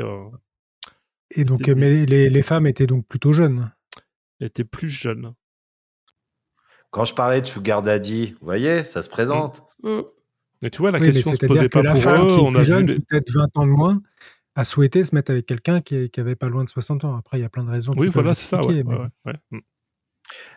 Et regarde, et je vais te poser une question, tu vois, c'est- peut-être un cliché que j'ai dans ma tête, hein, mais c'est les mecs dont tu parles, là, les deux soixantenaires, ils ont une bonne situation. Euh, pour l'un, oui, pour l'autre, pas du tout. Ah ouais, donc c'est un Alors, cas non, non, bah- je déconne, c'est le gros connard. Non, pour l'autre, pas du tout, c'est lui ou c'est un accident en fait. oui, c'est ça. Non, non, non, non. ah, Mais tu vois, non, mais c'était carrément. ça. Ah ouais, c'est vrai, c'est vrai. Alors, on a la chance euh, d'avoir, euh, on a fait une sacrée digression, mais qui est particulièrement intéressante et partager nos, nos points de vue différents et, plutôt intimes finalement de notre conception. Parce que l'amour, c'est quand même la chose la plus intime, euh, notre, nos relations amoureuses. Mais on a la chance d'avoir quand même trois jolis couples, euh, enfin, trois personnes avec, euh, en couple depuis de belles périodes, depuis un moment. J'ai envie de vous demander, pour un, pour un pecno de l'amour comme moi, quels sont vos secrets pour garder la flamme flamboyante? Comment vous alimentez le feu de votre amour? Alors moi, je, je vous l'ai déjà dit, communication. Non, c'est ça, c'est vraiment communication. Après, c'est vrai qu'on évolue au fil du temps, tout ça, mais c'est plus euh, se comprendre, se faire confiance, euh, être heureux ensemble, faire des comp bah, les compromis aussi, c'est vachement important. Le respect, le respect pour l'autre. Et puis euh, après, c'est réussir aussi à accepter ce qu'on comprend pas toujours de l'autre. C'est-à-dire, on a chacun, on n'est pas obligé de tout se dire, on n'est pas obligé de tout partager. On a nos jardins secrets et euh, on n'est pas obligé non plus de partager les mêmes passions. Euh, voilà, c'est juste un, équilibre à trouver qui est pas forcément évident, mais qui devient, je trouve, au fur et à mesure du temps qui passe, plus facile à, trouver, enfin à, équilibrer. Donc, euh, moi, je pense que c'est ça, c'est ça, être le, haut niveau de l'amour. Je crois que tu avais parlé de ça au début, euh, Mehdi, dans ton déroulé. Réussir à trouver cet, équi cet équilibre-là, cette confiance-là, et voilà, plus communication. Alors, la communication, c'est pas de moi, hein, ça, c'est ma femme. Elle dit faut parler, faut parler, faut parler. Et moi, je dis non, non, non, non, non, non, non, non, non, non. Ok, Winnie. Euh... Julien, on va être dans l'ordre des durées de relation. Julien. Mmh. Non, juste une chose. Moi, je, en fait, bêtement, par rapport à un couple, je sais pas trop ce que c'est la notion d'amour. J'arriverai pas à la qualifier. Je trouve qu'en France, euh, j'aime bien le chocolat, j'aime bien ma femme, j'aime bien je sais pas quoi. Je, je, je, je ne, je n'ai pas cette notion à proprement parler d'amour. Je parlerai plus par rapport au couple à de l'attachement, euh, de l'attachement émotionnel, de l'attachement à plein de choses éventuellement. Donc, dans un premier temps, pour moi, il y a cette notion d'attachement pour que ça tienne, donc il faut que cet attachement perdure. Ça peut se passer au niveau de la patience parce qu'on n'a pas forcément les mêmes du tout les, mêmes façons de fonctionner, en tout cas chez moi. Euh, on parlait de compromis ou d'autres choses. Euh, oui, c'est aussi un jeu de compromis dans le couple parce que euh, on peut pas avoir. Moi, par exemple, c'est pas moi qui l'ai forcément décidé à 100%, sinon l'autre va être en PLS. Une certaine forme d'indépendance aussi, je pense. C'est-à-dire que chacun doit avoir ses petites activités, ses petits amis de son côté c'est quelque chose de pas euh, dérangeant pour moi, au contraire, parce qu'on n'a pas à être forcément le confident ou 24-24 l'un sur l'autre tout le temps. Par contre, il faut que le cercle social, soit individuel, soit du couple, soit suffisamment positif ou engageant pour que euh, voilà, on puisse un peu faire fleurir le jardin du couple. Je vais dire une, allégorie un peu absurde, mais euh, de manière à ce que ça continue à, pousser un peu correctement. Mais la notion d'amour, véritablement amour, je sais pas trop ce que ça veut dire. C'est plutôt un peu tout ce que je viens de citer. D'accord. Intéressant. Et toi, Catel? Alors moi, je dirais pour entretenir la flamme, j'ai un peu dit tout à l'heure, hein, mais c'est vu que surtout quand tu as des enfants, c'est euh, bah, de toujours faire des choses à deux, sans l'enfant. Ça, je trouve que c'est important. Et ce qu'on essaie de faire, c'est voilà, de se prévoir des sorties, même des vacances, où on part que tous les deux et où on laisse euh, ma fille aux grands-parents et on profite euh, à deux. Ça, c'est très, très, ce très luxe. important. T'as et ce luxe. Parce que tu ouais, peux. Ce luxe. Non, mais, non, mais tu mais- peux confier ta fille à du monde. Je peux confier ma fille. C'est vrai. Non, mais c'est vrai, mais c'est euh, c'est quelque chose qui voilà, qui j'ai la chance de pouvoir le faire et euh, et on en profite là-dessus parce que c'est bien de se retrouver en fait tous les deux. Voilà, tu vis des choses, euh, des choses différentes. Euh, je rejoins aussi ce que disait Julien, c'est de aussi de pas tout euh, tout faire en même temps, de d'avoir chacun effectivement un peu bah, son son précaré et de de faire ses propres activités, et de pas être tout le temps l'un sur l'autre. C'est important aussi que chacun puisse s'épanouir euh, en dehors du couple. Euh, je pense que si si on le fait pas, euh, ça ça marcherait pas en fait, Enfin, parce que du coup, euh, tu te sentirais tr- peut-être trop étouffé. Ou, euh, une chose ouais. intéressante que tu as dit. Catel, c'est euh, Mm. la préoccupation d'une mère de famille ou avec jeunes enfants. C'est-à-dire que la, la première chose que tu as mis en évidence, c'est trouver du temps pour le couple. Chose où, en fait, Ouais, ça. certainement, ce temps-là, on l'a beaucoup plus facilement aujourd'hui parce que les enfants sont Oui. carrément indépendants. Du coup, on est passé Et dans quelques à années, autre tu vois, je chose. le retrouverai. Mais c'est vrai quand t'es. Ah ouais, c'est Ouais. carrément ça. Ça, Mais c'est le- sûr. ce que tu ce que tu dis, Catel, c'est exactement ça. Avec nos, nos enfants plus jeunes, c'était ça. Fallait, il y avait une nécessité de trouver un Mm. temps de couple. Et effectivement, de couper un peu avec les enfants, pas forcément très longtemps, un week-end, un truc comme ça. Évidemment, c'est c'est- c'est ça qui est, euh, qui est ça, important. ouais. Et de tout faire ensemble, ah bah non, surtout pas tout faire ensemble, c'est ça. C'est important d'avoir son indépendance et euh, si tu fais tout tout le temps à deux, je pense que ça marche pas. C'est c'est impossible quoi. Donc euh, des activités euh, sportives, sociales, euh, cinéma, enfin n'im- plein de choses quoi que tu peux faire en dehors. hein. Ouais ouais. De toute façon, on a un peu euh, testé ça et euh, testé ça à, à l'insu de notre plein gré pendant le confinement. Parce que là, ça a été une vraie, euh, un vrai test aussi, hein, d'être euh, tout le monde euh, enfermé tout le temps. Donc euh, 24 heures sur 24, pas Enfermé dans une maison à la campagne. parents, enfants. Ouais, ouais, c'est ça. Bah oui, je- moi j'ai la chance d'avoir une maison à la C'est pas campagne. dans un appart à Paris. Non, non, euh, mais c'est ça. Mais malgré tout, il n'empêche que, que ce soit dans un appart ou dans une maison à la campagne, t'as tout le monde tout le temps. Et donc la problématique, elle reste là aussi, hein, parce que le, ce, ce truc-là, tu le vois au niveau dans lequel tu vis. Après, que les autres couples, euh, de la façon dont ils vivent leur vie, bah, euh, ne m'impacte pas moi en, en- en même temps. Donc, euh, je sais que c'était pas simple, quoi, comme situation. Mais euh, donc le, le secret, ça reste quand même, vous en parlez, euh, euh, une forme d'évolution, de, de communication. Et j'ai quand même trouvé que il y avait quand même un vrai désir dans ce que vous dites, d'une part d'individualisation, vraiment de développement euh, en tant qu'individu. Après, c'est la capacité pour le couple à, aller dans une direction plus ou moins commune, enfin dans, une même direction, dans un même sens, sans être exactement superposé, mais mais ça reste, il y a vraiment un besoin de, ne pas ou- s'oublier en tant qu'individu et de d'amener sa pierre à à, la troisième partie qui est euh, bah, le couple, voire une quatrième avec la famille, avec l'enfant. C'est des conseils vraiment avisés et après c'est pas c'est pas c'est pas simple quoi et est-ce que il faut nécessairement rester toujours avec la même personne euh, ou ou est-ce qu'il faut envisager d'avoir plusieurs âmes sœurs, plusieurs histoires qui comptent. Je sais pas quelle est la, bonne chose et je pense que ça évolue à travers le temps ou quoi. Le principal, c'est de faire ce que vous avez envie, d'être euh, en accord avec euh, vos émotions, euh, répondre à vos besoins, tout, tout, tout en faisant ça dans le respect de vos valeurs. Et, c'est ça qui, pour moi, fait la différence entre une relation saine et une relation qui, pue du cul, j'ai envie de dire. Avant de clôturer cet épisode, j'ai envie de vous proposer de partager une référence, un film, une chanson, euh, un livre, peu importe, à propos de ce thème. Yann, qu'est-ce que tu as à proposer?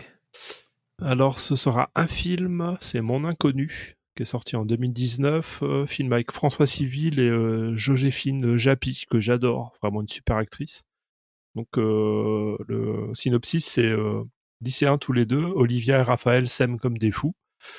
Quelques années plus tard, alors qu'elle continue à passer des concours difficiles, donc elle était, elle faisait au piano, elle, Olivia supporte de moins en moins de voir elle, de se voir délaissée par Raphaël, devenu auteur de BD à succès. D'ailleurs, c'est pas des BD, c'est un, c'est des bouquins, je crois. Un énième clash, la dispute de trop. Et puis, pour Raphaël, le conte de fées va virer au cauchemar. Un beau matin, il se réveille dans un monde qu'il ne reconnaît pas, où en fait, ça s'inverse. Et c'est la panique, d'autant qu'Olivia, elle, est devenue une grande interprète de piano et qu'il qui ne la reconnaît plus. Je ne sais pas si vous avez vu ce film-là, Mon Inconnu. C'est vraiment un très très bon film. Je l'ai vu passer euh, sur ma plateforme, mais j'ai j'ai pas sauté le pas. Je t'invite à le regarder. Ça marche. Julien, une référence? Euh, oui. Moi, je parlerai de La fin des temps de Barjavel. Une expédition euh, qui, alors je crois que c'est dans l'Antarctique, finissent par trouver une cité euh, sous la glace. Et puis on fait un certain nombre de découvertes. Et on raconte l'histoire d'un couple qui a vécu peut-être 10 000 ans ou 20 000 ans avant notre ère. Et il y a un fonctionnement social par rapport à ce couple, au couple à l'époque, qui est vraiment complètement étranger à ce qu'on fait aujourd'hui de nos jours. Et bouquin très connu, hein. Euh, très très bien à lire. Ok, merci. Euh, le meilleur pour la fin, qu'a-t-elle Enfin, pour la fin, après c'est moi qui vais parler. Pour la, la fin des invités. Non, moi, j'ai un film aussi. Alors, un film, justement, que je trouve euh, qui est pas très connu. Je crois que je l'avais proposé d'ailleurs dans les films, là. sur. euh, c'est Blue Valentine. Blue Valentine, c'est un film sur euh, Ryan Gosling et, euh, et Michelle Williams. C'est la blonde Euh, dans un Dawson, hein, Michelle Williams. c'est ouais, c'est Jen dans Dawson, Ouais, tout à fait. Euh, et donc, euh, en fait, c'est un, un couple donc qui est sur le déclin, voilà. Donc en gros, et euh, ils se donnent une, je crois qu'ils se donnent une nuit pour euh, pour essayer de donner une dernière chance à, à leur mariage. Et donc euh, pendant ce film, en fait, on revoit toute leur histoire d'amour, donc du début, donc de, justement de la période idyllique, lune de miel, jusqu'à bah, la fin la suite où, où l'amour s'en va, où, euh, voilà, où, où ça se passe moins bien. Et c'est assez intéressant, justement, à, à voir comme film. Je trouve que c'est un film qui est, euh, qui est très lucide sur, euh, sur finalement sur ce qu'est l'amour. Hmm. Et je vais pas spoiler le film après, mais voilà. Ouais. En gros, ça, ça montre un couple qui s'aime à la folie et après que le temps va finalement user et, et déconstruire. Ok. Euh, de mon côté, je suis un peu emmerdé parce que euh, je me suis dit, j'avais, j'ai tellement d'idées, tellement de possibilités. à- C'est un peu mon, mon truc, hein, genre de film et tout. euh. Et je me suis dit, ouais, je vais improviser au dernier moment. Et j'ai tellement de trucs qui m'arrivent dans la tête, je suis vraiment emmerdé. Mais euh, il y a un film qui, qui me fait tirer ma larme. C'est un film qui est pas très connu, c'est un film très américain. Euh, c'est, ça s'appelle The Underdog. Ça mêle en- entre foot américain et, euh, et, enfin, et histoire de couple. C'est sur l'histoire, euh, c'est un biopic sur Kurt Warner, euh, quarterback des, des dire Los Angeles. À l'époque, c'est Saint-Louis Rams. Et qui, donc, je- suis fan de ce mec-là, j'adore le foot US, euh, j'ai joué au foot US, etc. Et c'est un mec qui a galéré, qui rencontre une nana, qui a un enfant. Euh, c'est une nana qui est une, vétérane de l'armée. Son gosse, il est, euh, euh, il est autiste. Euh, il crée un lien, c'est compliqué, ils percent pas, ils, ils, ont, ils sont dans la dèche financièrement, ils, ils vont réussir à, surmonter tout ça. Mais ça me fait chialer à chaque fois. Je suis, comme une madeleine devant ce film-là. C'est, ça touche toutes mes valeurs de d'unité, de solidité, de, solidarité. C'est, c'est dégoulinant. J'adore ça. J'ai pas honte de le dire. J'adore ça. Mais il pourrait y en avoir un milliard d'autres. Voilà, c'est comme ça que se termine sur cette euh, sur ces recommandations cet épisode de Fallait pas croquer la pomme sur le film Coup de. Merci à tous mes invités. Euh, J'espère euh, que vous avez passé un bon moment et euh, n'hésitez pas eh bien à le faire savoir, que ce soit sur Instagram, euh, que ce soit dans les commentaires YouTube, puisque les, vidéos de chaque épisode est sur YouTube. Merci à tous et, et on vous dit à très bientôt. Ciao ciao. Salut à tous et merci pour ce très bel épisode sur Halloween. Salut à tous.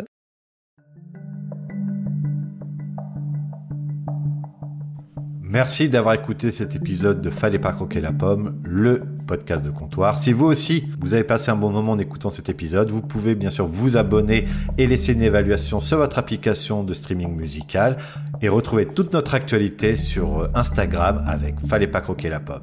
Ciao